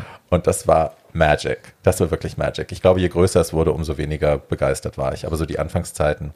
Ich habe mich in sie verliebt bei, kennst du diesen Live-Auftritt, wo sie Honest Eyes singt? Fool Me Again, dieses Ding. Mhm. Ja, ja. Oh, food me. Ja, Sowieso. und das war, ich bin schon wieder Gänsehaut. Ähm, das war das erste Mal, wo ich sie gesehen habe und wirklich dachte, oh, you're special. Du bist was, du bist was Tolles. Und ich liebe es. Ich habe den singe den Song auch manchmal noch live. Ja, fucking love it. Das ist groß. Pack ich auch in die Shownotes. Ja, Gaga und ihr Piano, das sind eh immer die besten Momente. Right? Also, absolut, ja. Ja. Ähm, ich will nochmal zurück. Ja. Ja. Kurze, kurzer Gaga-Exkurs. Ja, aber hey, wir, wir dürfen das. Wir, wir haben Ja, ja auch noch ein bisschen auch. Zeit. Wir müssen uns nicht eilen. Wir dürfen durchaus über Gaga reden. Ähm, eine Sache, die ich bei Kuntergrau total schön finde, dass das ist für mich so der, der Teppich, auf dem das alles steht, der Boden, auf dem das alles steht, dass die Freundschaften bei euch immer wichtiger sind als alles andere. Also am Ende kommen die Freunde immer wieder zusammen und es gibt ja auch immer Ja. wieder dieses Bild von hinten, das ist ja irgendwie in eurem, in eurem Trailer drin oder im Jingle drin, keine Ahnung, äh, wo man euch so von hinten sieht, wie ihr euch so aneinander anlehnt. Ähm, und das beschreibt das irgendwie ganz schön, dass es, dass ihr beisammen bleibt, egal was das Leben euch zwischen die Beine schmeißt und auch was die, die Männer kommen und gehen, aber ja. so der, der Freundeskreis, der Kern hält zusammen. Ja. Das finde ich wunderschön als, als Thema auch. Also, ja. dass ich, dass das bleibt. Ist das, wie seid ihr denn miteinander befreundet, unter, untereinander mit den Schauspielern? Ähm, ja. ja, also Daniel und ich haben ja uns kennengelernt über Kontergau, tatsächlich. Ja. Also wir kannten uns vorher halt nur irgendwie von, kurz vorm Casting und dann ist es immer so gewachsen. Ja, und jetzt, also sind wir eigentlich beste Freunde und wir sind in dem Cast allgemein, wir sind so zu einer großen Familie geworden. Also dieses Leitmotiv von Kunter Grau, dass Freundschaft immer irgendwie das Wichtigste ist und das ist, was immer bleibt und ja, worauf man irgendwie immer vertrauen kann. Mhm. Zumindest, ja, wäre es schön, wenn es immer so gehen würde, aber es ist zumindest sowas, was einem immer Kraft geben kann. Das bestand natürlich schon, bevor wir jetzt riesige Freunde geworden sind, einfach weil das eine Idee von Kuntergrau war. Aber wir sind über die Jahre Kuntergrau und das sind jetzt ja wirklich schon einige Jahre, äh, sind wir so sehr zusammengewachsen und wir sind wirklich der ganze Cast, das ganze Team, es ist wie eine große Familie. Natürlich sind es jetzt nicht alles die besten Freunde, aber wir sind alle Freunde und es ist so ein riesen Zusammenhalt und ich glaube, das ist auch der einzige Grund, warum Kuntergau über drei Staffeln bestehen konnte. Wenn wir in Staffel drei nicht solche Freunde gewesen wären, wie wir es jetzt waren, wäre diese Staffel nie fertig geworden, weil dann hätten wir die Dinge, durch die wir da durch mussten, nie im Leben akzeptiert und wären, glaube ich, irgendwann ausgestiegen. Also, aber ja, da bin ich nach wie vor sehr, sehr dankbar. Das habe ich, glaube ich, auch schon in vielen äh, Interviews oder YouTube-Videos gesagt, dass ich Daniel kennengelernt habe über dieses Projekt. Das ist eigentlich mit das Schönste an der ganzen Serie. Oh. Ja, das ist aber wirklich so. Und äh, man muss auch sagen, die Grundidee von Kuntergrau, und daran erinnere ich mich noch ganz genau, war Freundschaft. Also ich erinnere mich, als ich damals zum Casting gegangen bin, habe ich mit, ich weiß nicht, ob es Kai oder Mike war, auf jeden Fall mit einem der Regisseure gesprochen und ähm, der mir auch gesagt, ja, das kann man sich vorstellen wie das Vorgängerprojekt Julian Junge lieber anders, aber der Fokus ist viel mehr auf Freundschaft und es geht viel mehr darum, dass wir Geschichten von Freunden erzählen und Zusammenhalt erzählen. Also es war von Anfang an auch mit eingestrickt und spannend ist dann aber zu sehen, dass dieses Gedankengerüst, dass sich das ja auch in der Realität irgendwie entwickelt hat. Ne? Und das ist halt das, was ich so spannend finde an Gunter Grau. Also, dass Figuren, die fiktiv sind, miteinander befreundet sind und irgendwie durch dick und dünn gehen und dann irgendwie im echten Leben siehst du, hey, das ist irgendwie der gleiche Mensch mit einem anderen Namen und einem anderen Mindsetting vielleicht. Ähm, aber ja, mit dem gehe ich jetzt auch durch dick und dünn und das ist was sehr, sehr Schönes. Das kriegt ihr natürlich 100, seid ihr bestimmt schon hundertmal gefragt worden, aber die größten Gemeinsamkeiten eurer Privatperson zum, zu einem Charakter, den ihr spielt, also bei meiner Rolle Lukas und mir gibt es echt einige Parallelen, würde ich sagen. Zumindest so von der Outside. Also Lukas ist äh, irgendwie nach Köln gezogen, um im Medienbusiness da erfolgreich zu werden. Und ich glaube, das verbindet uns am meisten. Ich würde sagen, äh, optisch sehen wir uns sehr ähnlich. äh, oh, der war ganz gut, den hast du noch nie gebracht. Ansonsten viel mehr, viel mehr als das ist es wohl nicht. Also Lukas ist ja nun wirklich ein Mensch, der, ich finde, insgesamt eher negativer ist, sehr skeptisch ist, vieles hinter hinterfragt und ähm, das macht ihn vielleicht auch liebenswert in der Serie. Ich würde sagen, im echten Leben bin ich so nicht. Ich bin doch schon eher ein optimistischerer Mensch und einer, der weniger ja, die, die Mundwinkel unten hat, zum Glück. Es gab in der ersten Staffel einen kurzen Moment, wo Suizid so ein bisschen im Raum stand. Ne? Wurde das jemals weiter explored, weil ich habe es dann nicht mehr entdeckt in den weiteren Folgen? Ähm, nee, es wurde, glaube ich, damals sogar bewusst gar nicht groß weiter erzählt. Also es sollte auf jeden Fall als ähm, Erzählstoff dann auch dienen für das Gespräch mit ähm, Oma Margarete und meiner Mutter Marion. Mhm. Ähm, da war es natürlich auch sehr sinnvoll, das anzusprechen, aber es wurde in der Serie nie thematisiert. Ich glaube, es wäre auch nochmal ein zu großes Fass und ein eigener Erzählstrang geworden und es hätte wahrscheinlich einfach den Rahmen gesprengt. Ihr habt halt immer nicht viel Zeit. Ne? Ihr müsst halt echt sehr viel komprimieren in sehr kurzer Zeit. Wir haben wenig Zeit und man muss natürlich auch immer noch sagen, es gibt manche Themen, an die trauen wir uns einfach auch nicht so sehr ran, weil wir wenig Erfahrung damit gemacht haben. Also ich glaube, Kuntergrau ist an vielen Stellen so authentisch, wie es ist, weil wir relativ viel Ahnung von dem haben, was wir da erzählen. Und es gibt so ein paar Themen, ja, da wollen wir niemandem irgendwie was Böses, wenn wir dann am Ende was erzählen, so wie es nicht ist oder wie die Leute das dann als unauthentisch wahrnehmen würden. Und ich glaube, deswegen gibt es immer noch ein paar Themen, wo wir uns in diesen drei Staffeln Kuntergrau halt nicht rangetraut haben. Also Und Thema Trans, Thema Rassismus. Genau, also wir, wir haben ja auch, es wurde ja auch oft gesagt, oder es wurde sich oft bei YouTube gewünscht, dass wir lesbische Charaktere mit bei Kuntergrau mit reinnehmen, zum Beispiel als ein, als eine kleine Bitte von den Leuten, die uns schauen. Und wir meinten immer, ja, wir würden das eigentlich gerne machen, Es ist aber nun mal so, dass wir echt wenig Zeit haben. Also wir müssen sehr viele Geschichten in sehr wenig Zeit verpacken. Wir wollen da nicht irgendwie halbherzig noch eine, eine andere Handlung mit reinschieben, die dann nur kurz behandelt werden kann. Und, das muss man halt auch sagen, Kuntergrau wird eigentlich nur von schwulen Männern produziert. Mhm. Und wir wollten halt einfach keine Geschichte erzählen, wenn wir davon selbst keine Ahnung haben. Und genau, das ist so ein bisschen das, was natürlich in diesem Projekt dann noch mitspielt. Aber im Umkehrschluss, glaube ich, die Sachen, die wir dann erzählen, sind dafür dann irgendwie umso authentischer und wurden halt nicht von weißen, ähm, älteren Heteromännern geschrieben und haben nichts mit der Lebensrealität zu tun. Mhm.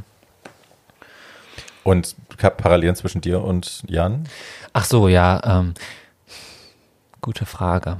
Also, Ihr seht euch auch sehr ähnlich. Wir sehen uns, wir sehen uns natürlich auch sehr ähnlich. Ist auf die Brille, ne? Bis, ja, stimmt. Ich hab, aber ich habe die Brillen auch ein paar Mal gewechselt. Obwohl, nee, Stimmt, selbst die Brille in Staffel 3 ist jetzt schon eine andere. Die drehen wir aber auch schon seit 700 Jahren. Wird die Leute aber auch. Ja, mein Gott. Dich wird keiner erkennen auf der Straße. Es gab sogar irgendwann, weil wir diese Staffel ja so lang gedreht haben, hatte ich dann auch schon eine andere Brille und dann habe ich teilweise die alte vergessen und deswegen gibt es auch Szenen, wo ich dann keine Brille trage, weil ich ja nicht die neue Brille hätte aufziehen können. Es hätte dann alles nicht mehr Hier funktioniert. Hier ist ein Bild von mir aus Amerika ohne Brille. ja, so ungefähr wäre es dann wahrscheinlich gewesen. Nee, aber ich glaube, ja, Jan wird am, wurde am Anfang ja auch schon so ein bisschen gehasst von den Leuten, weil er doch auch relativ zickig ist. Ganz schön biestig. Ja, ja, genau. Ich bin, kann auch schon zickig werden, aber ich glaube, ganz so arg zickig bin ich dann auch nicht. Und ich bin, glaube ich, auch doch definitiv ein bisschen ähm, positiver als Jan. Also Jan ist ja schon auch so ein bisschen, gut, der hat in Staffel 1 und 2 aber auch immer die miesen Dinger bekommen, das muss man auch sagen. Ne? Also da darf man auch ein bisschen traurig sein an sich bin ich auch, glaube ich, ein bisschen positiver als Jan. Und ja, aber ein bisschen zickig bin ich auch. Also, also vielleicht ist das eine Gemeinsamkeit. Übrigens, der Charakter, der mit Abstand am meisten äh, Parallelen im echten Leben hat, ist definitiv der Charakter von Marcel. Also She's a slut in real life too. Genau, also Leopold in der Serie, uh. Marcel im Real Life. Ähm, die Katze hier. Aber auf den, genau, danke. Weil, ähm, ups. Ja, alles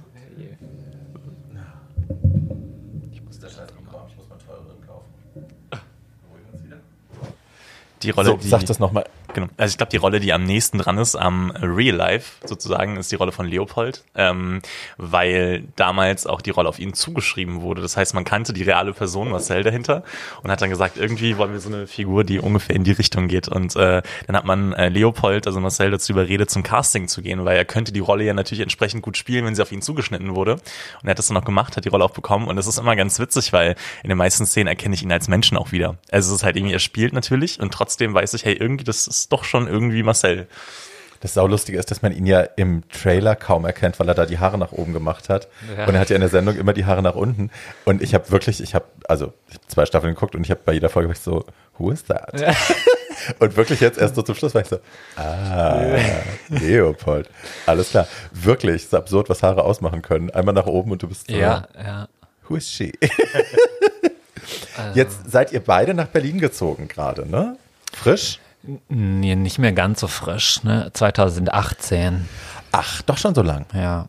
Also die dritte Staffel haben wir auch schon komplett äh, aus Berlin raus quasi gedreht. Ja. Alright.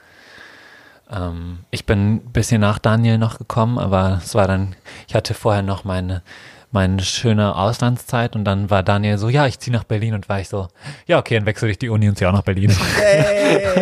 und dann, ja, bin ich halt auch hierher gezogen. Ich habe es aber auch bis heute nicht bereut. Nee, es war damals einfach so ein gewünschter Tapetenwechsel. Viele Schwule ziehen ja von Köln nach Berlin. Das ist so ein klassischer Move. Irgendwie, zumindest kriege ich das ganz oft Hi. mit. Ja, und ich wollte das irgendwie auch. Ähm, kannte Berlin aber vorher auch schon sehr gut. Durch meinen Job, den ich vorher hatte, war ich ganz oft auch schon vorher in Berlin und es war jetzt keine unbedingt super fremde Stadt, aber es ist natürlich trotzdem was anderes, dann auch hier zu wohnen und sich hier ein Umfeld aufzubauen und äh, das hat in Berlin schon ein bisschen länger gedauert als in Köln. Ich weiß nicht, welche Faktoren es sind. Ich würde es nicht pauschalisieren auf die Menschen in Berlin, das finde ich ein bisschen zu einfach, aber mittlerweile, äh, zweieinhalb Jahre später, bin ich hier wirklich sehr gut angekommen, für mich hier pudelwohl und ähm, habe auch einen ganz tollen Kiez hier. Wo wohnst du? In Friedrichshain, so wie du. Geil. Geil. Habt, erkennen euch die Leute hier auf der Straße, aber ihr wahrscheinlich nicht, ne? Aber in Köln? Ähm, ab und zu passiert es tatsächlich. Also es ist äh, in Köln oder auch in Frankfurt signifikant häufiger passiert, irgendwie in verschiedenen Situationen. In Berlin ähm, ja auch schon. Und ich habe dann aber meistens das Gefühl, dass es Menschen sind, die nicht in Berlin wohnen. Also wenn es irgendwie Touristen sind in der U-Bahn oder sonst was, da wird man schon manchmal angesprochen. Aber ähm, das ist jetzt auch nicht auf der Tagesordnung. Also ab und zu mal. Staffel 2 ist ja auch schon lange her. Das ist natürlich dann immer irgendwie, wenn die Staffeln gerade rausgekommen sind, ist es dann irgendwie noch ein bisschen auffälliger. Staffel 2 ist mittlerweile schon so lange her, die Leute erkennen uns wahrscheinlich schon gar nicht mehr. Weiß auch nicht, nee. Aber genau. Ab Wie- und zu passiert es dann mal. Vor allem aber natürlich, wenn wir dann irgendwie in Kombi zusammen halt im Club sind oder so, dann Ja. sind das natürlich so Momente. Aber dass ich jetzt bei im Supermarkt an der Kasse stehe und die Leute sagen, ah, bist du nicht hier der Jan aus Kuntergau? Das passiert jetzt eher Mir, ist selten. es, mir passiert es immer, wenn ich Leute treffe, die ich aus dem Fernsehen kenne oder aus dem Film kenne, dass ich dann, weil ich habe ein wahnsinnig schlechtes Gesichtergedächtnis, ich weiß, ich kenne die Person, aber ich weiß nicht woher. Und meistens tue ich dann so, als würden wir uns kennen, einfach weil ich nicht den peinlichen Moment erleben will, dass die Leute, weil die Leute sich oft beschweren, dass ich nicht grüße, dass ich dann denke, ah, jetzt musst du natürlich, und dann bin ich so proaktiv und so, hey, und die sind so, Ja, excuse ich, me. ich, ich verstehe dich. Also klar, jetzt bei Kuntergrau ist es schon manchmal so, dass es ein bisschen ist wie bei Britney Spears in Every Time im Musikvideo, dass alle Paparazzis hinterherrennen und Fotos machen. Nee, Quatsch. Blödsinn. Nee, aber Also ich, äh, er, Lady Gaga, du Britney Spears. Ja, nein, nein, nein, nein. Ich mag Britney tatsächlich. Ich finde ihre Musik echt feierlich, aber ich bin wirklich kein Fan. Also kann ich sagen, dass ich jetzt ihr Leben verfolge oder so. Ähm, aber ich fand äh, das Musikvideo damals ganz toll, als ich noch ein ganz kleiner Knips war und es auf Viva MTV lief und äh, I can relate, ne? Also Kuntergrau ist da, wie die ganzen Paparazzis, die uns Nee, ganz so schlimm ist nicht. Wir haben uns Scherz. übrigens auch schon mal gesehen. Ja? Ja. Wo? Bei Candy. Beim Queen of Drags schauen. Ich weiß nicht mehr, Ah. welche Folge das war, aber da warst du auch schon da. da war ich so ein bisschen starstruck, nämlich auch, das weiß ich noch, da bin ich relativ früh gekommen und es waren noch ganz wenig Leute da und ich war so, hallo, ja, hallo, ich bin Fabian. Weil die da alle echt, ihr saßt da an diesem Tisch. Ich, weiß, es war ein, Hungry war da? ja, genau, Ja, ja. genau. Also es war Bambi. so richtig, okay, Bambi hungry. Ja, ihr alle wirklich zusammen. Ich war so richtig, okay, nein, äh, das ist gerade zu viel. Candy kannte ich ja zum Glück schon, aber Oh. ähm, genau, ja, da haben wir uns auch schon mal gesehen. Mhm. Ja, siehst du? Und vergessen. ich bin leider echt schlecht, was Das Gesichter angeht. Gesichtergedächtnis, mein Gott. Nee, aber seriously, ich glaube, es ist eine Störung, wirklich. Ich glaube, es ist irgendeine Disorder, die ich habe, ähm, weil ich kann wirklich, ich kann mit Leuten, ich habe mit Leuten schon eine ganze Nacht zu viert in der Wohnung gesessen und gefeiert und sehe die das Wochenende drauf und die stehen vor mir und sind so, hey Barbie, und ich bin so, äh, hi, kennen wir uns? Willst du mir ein Getränk bringen? So, Soll ich dir in die Hose fassen? I don't know you. Ja, ist ganz schlimm. Und äh, natürlich fühlen sich ganz oft Leute dann total auf den Schlips getreten und denken, ich bin arrogant oder sonst irgendwas. But I, also ich habe hab echt ein Problem, ich erkenne es nicht. Ja, nee, ich habe jetzt aber auch nicht erwartet, dass du nach diesem einen Abend mir hier irgendwie weinend in die Arme fällst und sagst, ah, wie schön, dich wiederzusehen. Dafür war ich an dem Abend halt auch, wie gesagt, zu schwitzig als Mauerblümchen irgendwo in der Ecke und habe versucht, mich zu verstecken. Auf Feier. Ah, das war lustig, das weiß ich noch. Queen of Drags geschaut. Mein, mein Highlight dieser ganzen Folge war die besoffene Candy am Schluss der Folge. Ja, weiß, weiß nicht, was sie da präsentieren musste. Ja, und das war ja echt, das hat sie ja dann erzählt, das Gewinnspiel. Sie hat, ja auch erzählt, dass sie die Folge, äh, die Szene irgendwie 30 Mal drehen mussten, weil sie halt so Ja. stramm war, dass sie nichts mehr zusammengekommen hat. Sie hat geglänzt, die Haare standen nach oben. Es sah so geil aus. Das war echt so die Desiree Nick von, von Pro7. So, Ja. Hallo. Aber gut, das ist sie dann jetzt ja auch bis heute noch wieder so ein bisschen geblieben. Ja, also ja. ich meine, da, dafür sind die Formate jetzt ja auch da, die reinkommen und ich find's Hammer. Es ist so schön Ja. unterhaltsam. Ich find's ganz toll. also Thema Sichtbarkeit ist ja bei euch ein großes Thema, ne? Ihr wolltet ja auch einfach mehr Sichtbarkeit schaffen im Fernsehen. Wie seht ihr das denn jetzt so? Also ihr habt, du hast vorhin erzählt, äh, meine ich, ne? Dass ihr The Diva in Me geguckt habt? Du hast es Ja, erzählt? ich hab's geschaut, es genau. erzählt. Genau. Ähm, ist, seid ihr happy mit dem, mit der Representation, die wir mittlerweile haben? Oder? Ja, das ist natürlich so eine, eine riesen Diskussion, ne? Ja. Und auch wenn man jetzt über solche schönen Prince Charming Geschichten und sowas redet, ne? Es ist natürlich, oder jetzt halt eben auch The Diva in Me. Man merkt es eben, dass natürlich die Repräsentation, wie sie da ist, natürlich schon irgendwie sehr auf den Stereotypen beruht, die so das heteronormative Fernsehpublikum hat. Aber man muss ja auch immer bedenken, ein Sender wie RTL oder ja gut, die RTL-Gruppe, die dann irgendwie solche Formate macht, dann für ihre Online-Plattform, die sprechen ja auch dieses Publikum an. Und da kann man jetzt auch nicht von 0 auf 100, glaube ich, ähm, so absolut authentisch sein, wie es nur irgendwie geht. Ja. Die wollen auch Geld machen und die wollen halt eben auch die Heteros für diese Formate gewinnen. Und dafür muss halt die Repräsentation, wie sie da ist, zumindest aktuell, glaube ich, schon noch relativ, ja, plakativ sein. Andererseits denke ich dann auch immer so, wir müssen halt irgendwo anfangen. Deswegen ich, es ist wieder so ein zweischneidiges Schwert. Also an sich ist es halt, finde ich es gut, dass es diese Repräsentation gibt, weil wir müssen irgendwo anfangen und das führt dann vielleicht ja irgendwann, jetzt bin ich mit meiner Riesennase an dieses Mikrofon gedutscht. okay. Ähm, wir müssen ja irgendwann an den Punkt kommen, wo dann vielleicht ein bisschen authentischere Dinge eben auch dieses Mainstream-Publikum Willst du erreichen. sagen, dass ich nicht authentisch bin im Fernsehen? Doch, nein, nein. Nee, ich finde, die Charaktere an sich sind super authentisch. Du, finde ich, bist ja auch in The Diva in Me, genau wie du so bist, aber so vom Editing her meine ich jetzt, ist es halt so Oh ja. dieses, also Ja, ja, ja, ja. die zwei Folgen, die ich geschaut habe, ist es dann halt direkt ähm, so von wegen, okay, die Leute kennen Drag Queens mittlerweile. Das, was die Leute, was das Heteropublikum über ähm, Drag Queens aber kennt, ist so ein bisschen dieses, man ist so ein bisschen sassy sich gegeneinander, gegenüber und Das so. haben sie ne? halt im Schnitt gemacht, weil wir es nicht gemacht Genau, haben. das habe So, ich mir halt schon gedacht. halt auch, und ja. die schneiden es dann halt so mit euren, ja, Gesichtsausdrücken, wenn irgendwer was ja. sagt, ne, damit das eben diesem Stereotyp entspricht. Ja, das Und- war auch, also, also ein, ja, es gab ein paar Punkte, wo ich am Ende nicht happy war nach The Diva in Me und das war definitiv einer davon, Ja. dass ich dachte, Leute, wir haben euch das extra nicht angeboten, weil wir Ja. so nicht wahrgenommen werden wollen, weil wir nicht The Bitchy Drag Queens sein wollen Ja. und es dann reinzuschneiden, weil man, also, ne, ist erzwungen im Schnitt hinzuzufügen, weil man denkt, dass das für die Leute dann besser funktioniert. Ähm, also A, fühle ich mich ein bisschen verarscht als Ja, das glaube ich. ne, Protagonist, weil ich denke, hi, um, I didn't do this. Mhm. so. Und das andere ist halt einfach, dass ich denke, es ist unnötig. Also es braucht die, den Archetyp aus der zickigen, bösen Drag Queen brauchst du halt einfach nicht mehr. Ne? Also Ja. der ist, der hat ausgedient, Ja. meiner Meinung nach. Ich finde, Eigentlich schon. was man auch mal ganz klar sagen muss, witzigerweise war ich äh, die letzte Nacht sehr schlaflos und war bis um drei oder vier wach und habe äh, Sat 1 geschaut. Und da laufen immer die Wiederholungen von hier Sechserpark, Dreier WG. Und wenn ich mir mal anschaue, das ist mir gar nicht mehr so bewusst gewesen. Ich glaube, die Folgen sind alle so von 2003 oder 4 herum. Also würde ich jetzt mal von der reinen Optik her drauf schließen jedenfalls.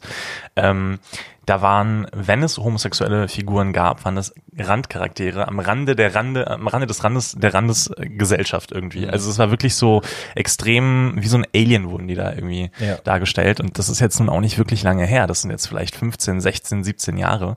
Und ähm, wenn man mal schaut, dass jetzt homosexuelle Menschen ähm, in den Vordergrund rücken bei Sendungen, dass sie eigene Sendung bekommen für ein Thema, das, für das sie brennen oder ein Thema, das denen wichtig ist, dann kann man, glaube ich, schon sagen, dass sich da einiges getan hat. Dass wir noch auf dem Weg sind, ja, darüber brauchen wir gar nicht zu diskutieren, glaube ich. Aber es passiert viel und ich finde, man muss auch da das Positive mal unterstreichen Absolut. und sagen, es, ist, es gibt Veränderungen und das ist Absolut. auch schön zu sehen auch. Absolut. Und ich meine, Deutschland ist ja nun auch nicht, ähm, wir sind ja immer eher die Nachzügler, die halt dann das machen, was anderswo vorgemacht wird. Und ähm, am liebsten kopieren wir natürlich Amerika.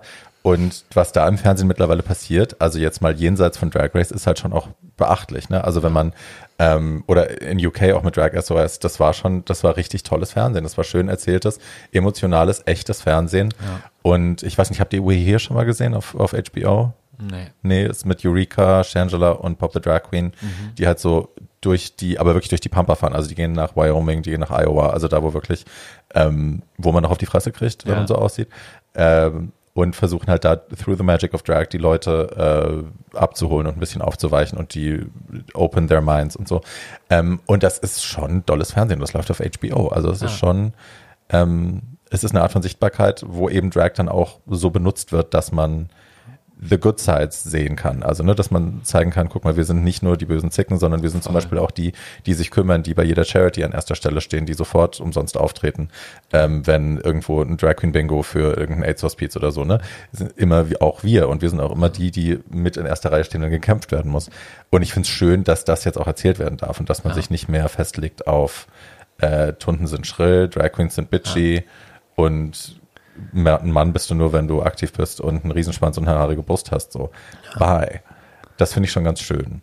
Ja, und ich, das ist halt so ein bisschen meine Hoffnung, dass diese relativ, ja, noch sehr plakativen Formate jetzt aber hier auch so ein bisschen Stück für Stück dazu führen, dass das immer möglicher wird. Also ich habe mir bei Staffel 2 von Prince Charming jetzt auch so, um ehrlich zu sein, ein bisschen erhofft, dass die sich ein bisschen mehr trauen, weil man gemerkt hat, okay, das war online erst ein Riesenerfolg und ist selbst dann bei der Zweitausstrahlung irgendwie sechs Monate später im Fernsehen nochmal ein Riesenerfolg gewesen, dass sie dann gesagt hätten, okay, solche Formate, die funktionieren, wir können uns auch doch mal trauen, dann einen Schritt weiter zu gehen.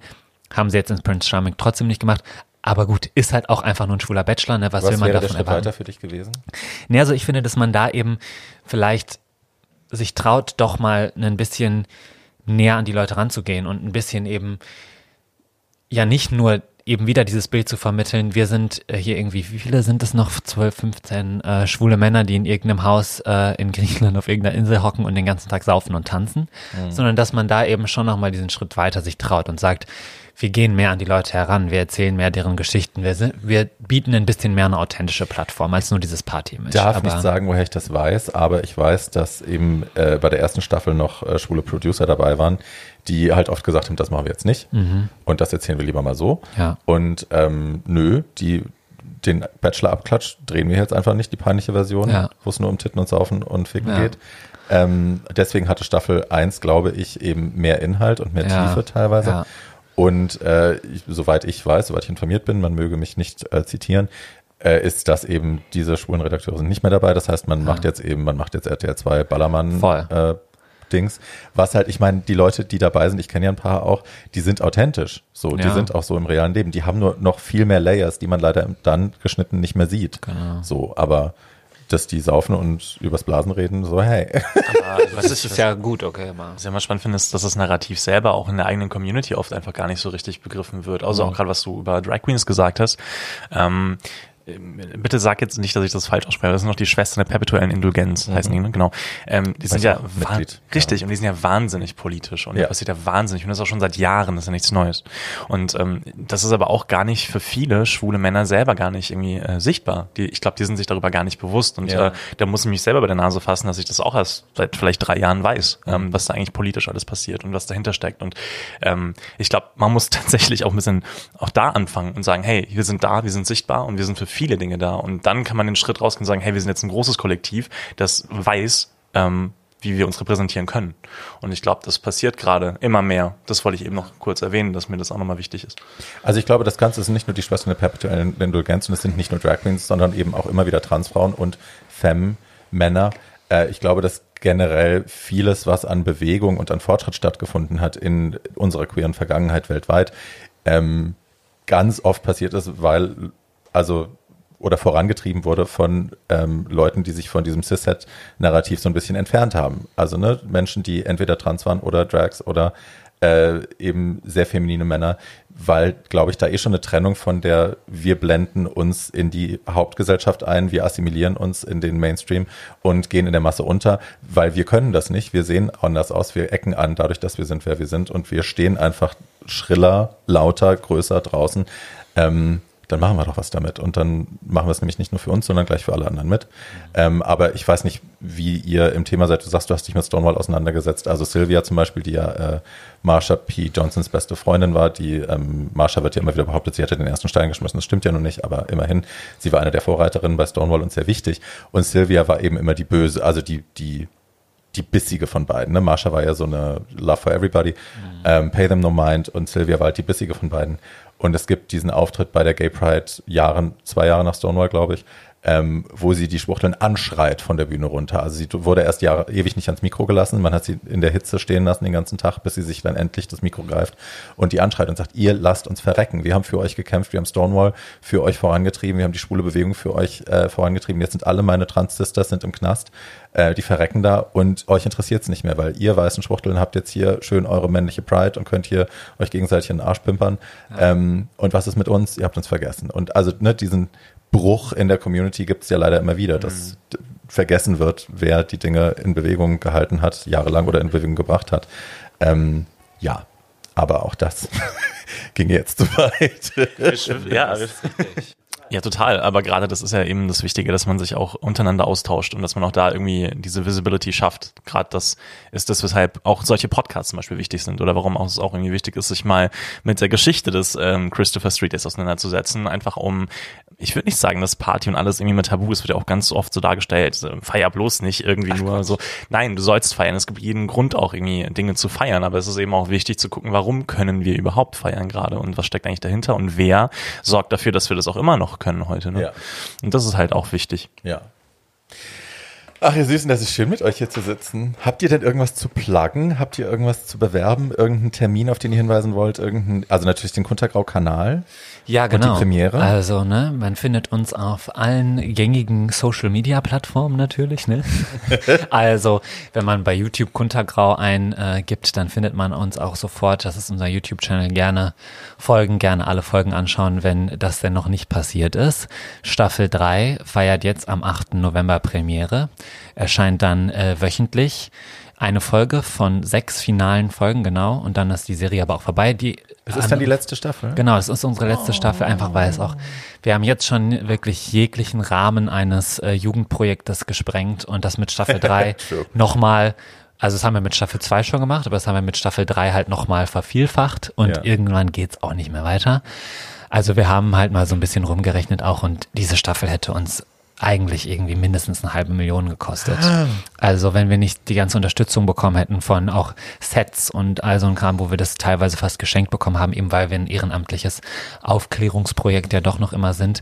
Diese Staffel wäre einfach nicht bezahlbar gewesen. Und wir haben immer gesagt, wenn wir eine neue Staffel Kuntergau machen, dann gehen wir keinen Schritt zurück, sondern immer nur weiter nach vorn. Und das ist im Rahmen der Dinge, die uns noch irgendwie möglich sind, einfach nicht mehr machbar. Deswegen danach ist vorbei. Es endet aber auch ja, mit einem Ende. Also wir erzählen die Kuntergau-Geschichte zu Ende und da muss sich niemand Sorgen machen. Wir wussten ja, dass es die letzte Staffel werden wird. Deswegen die sechs letzten Folgen. Die erste kommt jetzt am Sonntag, die danach immer samstags. Ich weiß gerade nicht genau, um wie viel Uhr, aber das sieht man dann ja. Auf Instagram sind wir ein bisschen schwieriger zu finden. Da heißen wir Gay Web Series, weil uns der Kuntergrau-Name geklaut wurde von irgendwem. Ich pack's natürlich alles in die Show Notes, ja. auch euren Instagram-Kanal. Also man kann einfach in die Show Notes gucken und dann draufklicken. Aber Gay genau. Web Series findet man ja auch. Genau, ja. Ähm, das muss ich jetzt dann doch noch kurz fragen. Also ich bin ja ein riesen Friends-Fan und Will and Grace und so und da ist ja die letzte Folge war dann immer ein Riesendrama und ich ja. habe auch immer dann die Geschichten verfolgt, wie war der letzte, was habt ihr gemacht? Ja. Jennifer Aniston saß dann mit David Schwimmer auf dem Dach ja. oder mit mit Triviani, I don't know. Und hat äh, noch, sie sagt, Zigaretten geraucht, we, don't, we all know. Sie hat einen Wein da oben gesoffen und gekifft, hat sie, mhm. die Alte, auf dem Studiodach. Und ähm, am letzten Tag, wie war es denn bei euch? War das, das war wahrscheinlich ein sehr emotionaler Moment auch, oder wart ihr alle nur so, Gott sei Dank ist es vorbei? Ja, war halt ein bisschen leider gesplittert, ne? Also wir, wir haben diese Staffel jetzt wirklich einfach auch wegen der finanziellen Mittel und wegen der Möglichkeiten, die wir hatten, leider über einen sehr, sehr langen Zeitraum gedreht und das, deswegen hatte jeder irgendwie an einem anderen Tag seinen okay. letzten Tag. Das macht es jetzt eigentlich umso trauriger, dass wir nicht richtig zusammenkommen können, um das Ende dieser Serie so ein bisschen auch zu feiern und nochmal zu zelebrieren. Das können wir dann hoffentlich im nächsten Jahr wieder irgendwann machen. Aber ja, das war natürlich, das war unheimlich emotional. Ich weiß noch, natürlich, wir haben diesen Moment, wo wir die letzte Szene von Kuntergau gedreht haben, wo wir halt nochmal dann zusammengekommen sind, haben wir natürlich als so einen Moment, ja, schon genossen, weil wir wussten, okay, wir drehen quasi gerade die letzte Szene dieser Serie und da haben wir, glaube ich, alle so ein bisschen dieses Gefühl gehabt, es ist gerade vorbei. Ich glaube, der richtige Kick kommt dann aber auch erst, wenn alles online ist und wir wissen, es ist jetzt wirklich vorbei. Aber es war trotzdem unheimlich emotional. Also nach meinem letzten Drehtag dachte ich schon so, wow, sind diese Jahre jetzt wirklich rum? Mhm. Das ist irgendwie komisch, das nicht mehr im Leben zu haben. Aber noch ziehen wir es ja ein bisschen in die Länge mit Folgen und äh, Podcasts und wir, wir können nicht loslassen. Ne? Nothing to add. Nothing to add. Aber klar, es ist traurig. Wir sind so viele Jahre zusammengewachsen und jetzt ist es halt vorbei. Aber man muss auch dann Tschüss sagen, wenn es am schönsten ist. Ne? Ich denke auch, vor allem es gehen ja auch eigene Projekte weiter. Also wie gesagt, Fabian und ich sind ja keine Schauspieler und ich weiß jetzt nicht, wie die Ambitionen aussehen. Bei mir sehen die Ambitionen gerade nicht so aus, als ob ich weiter im Schauspiel bleibe. Ähm, wie gesagt, irgendwie, wir haben ja eigene Wege, die wir gerade bestreiten, die wir gehen und ähm, ich glaube, das wird auch immer enger und schwieriger. Auch jetzt ähm, gerade bei mir, wie gesagt, ich bin jetzt mit dem Master fast durch und das heißt, langsam geht es auch Richtung festen Job und dann muss man doch relativ viel Zeit aufbringen für so ein Projekt, was ja auch verständlich ist und ähm, es ist ein ganz guter Punkt, einen Cut zu machen, aber klar, es ist irgendwie, es tut natürlich weh irgendwo auch, ne, dass man so ein Projekt, das einen sechs Jahre lang begleitet hat, ähm, ein Projekt, durch das man tolle Menschen kennengelernt hat, dass man das jetzt irgendwie dann begrabt, äh, begräbt zusammen. Das ist natürlich nicht, nicht so schön, aber es gehört dazu und ich glaube, jeder, der irgendwie so eine Art Baby hat, ähm, der kann das, glaube ich, bestimmt nachvollziehen in irgendeiner Form. Mhm. Ja, ich glaube, irgendwann kommt dann halt der, der Moment, wenn es wenn es einem klar wird, wenn man es realisiert, dass es jetzt wirklich vorbei ist. Und um Madonna zu zitieren, I hope you're in a safe place when, you, when it happens. Ja, ich weiß es noch nicht. Nein, das ist gut. Ihr Süßen, ich danke euch sehr, dass ihr da wart. Das war wunderschön. Ja, vielen Dank, dass wir da sein durften. Es hat unheimlich viel Spaß gemacht. Ja, same. Absolut, vielen Dank. Ich danke euch. Und äh, ja, ihr Süßen, ihr guckt euch das an, bitte. Ne? Ihr habt äh, jetzt die Möglichkeit, zwei Staffeln und eine Folge schon zu schauen, wenn das hier raus ist. Ich packe alle Links in die Show Notes und ja, folgt den Jungs überall, auch auf den privaten Profilen. Und ich packe auch die in die Show Notes, wenn ihr das wollt, wenn ihr es nicht wollt. Ach ja, kannst du schon machen. ne? Follower tun nicht wie mein Schatz. Nee, eben. Gut, ihr Süßen, habt eine schöne Woche. Ich höre euch das nächste Mal. Bis dann. Tschüss. Tschüss.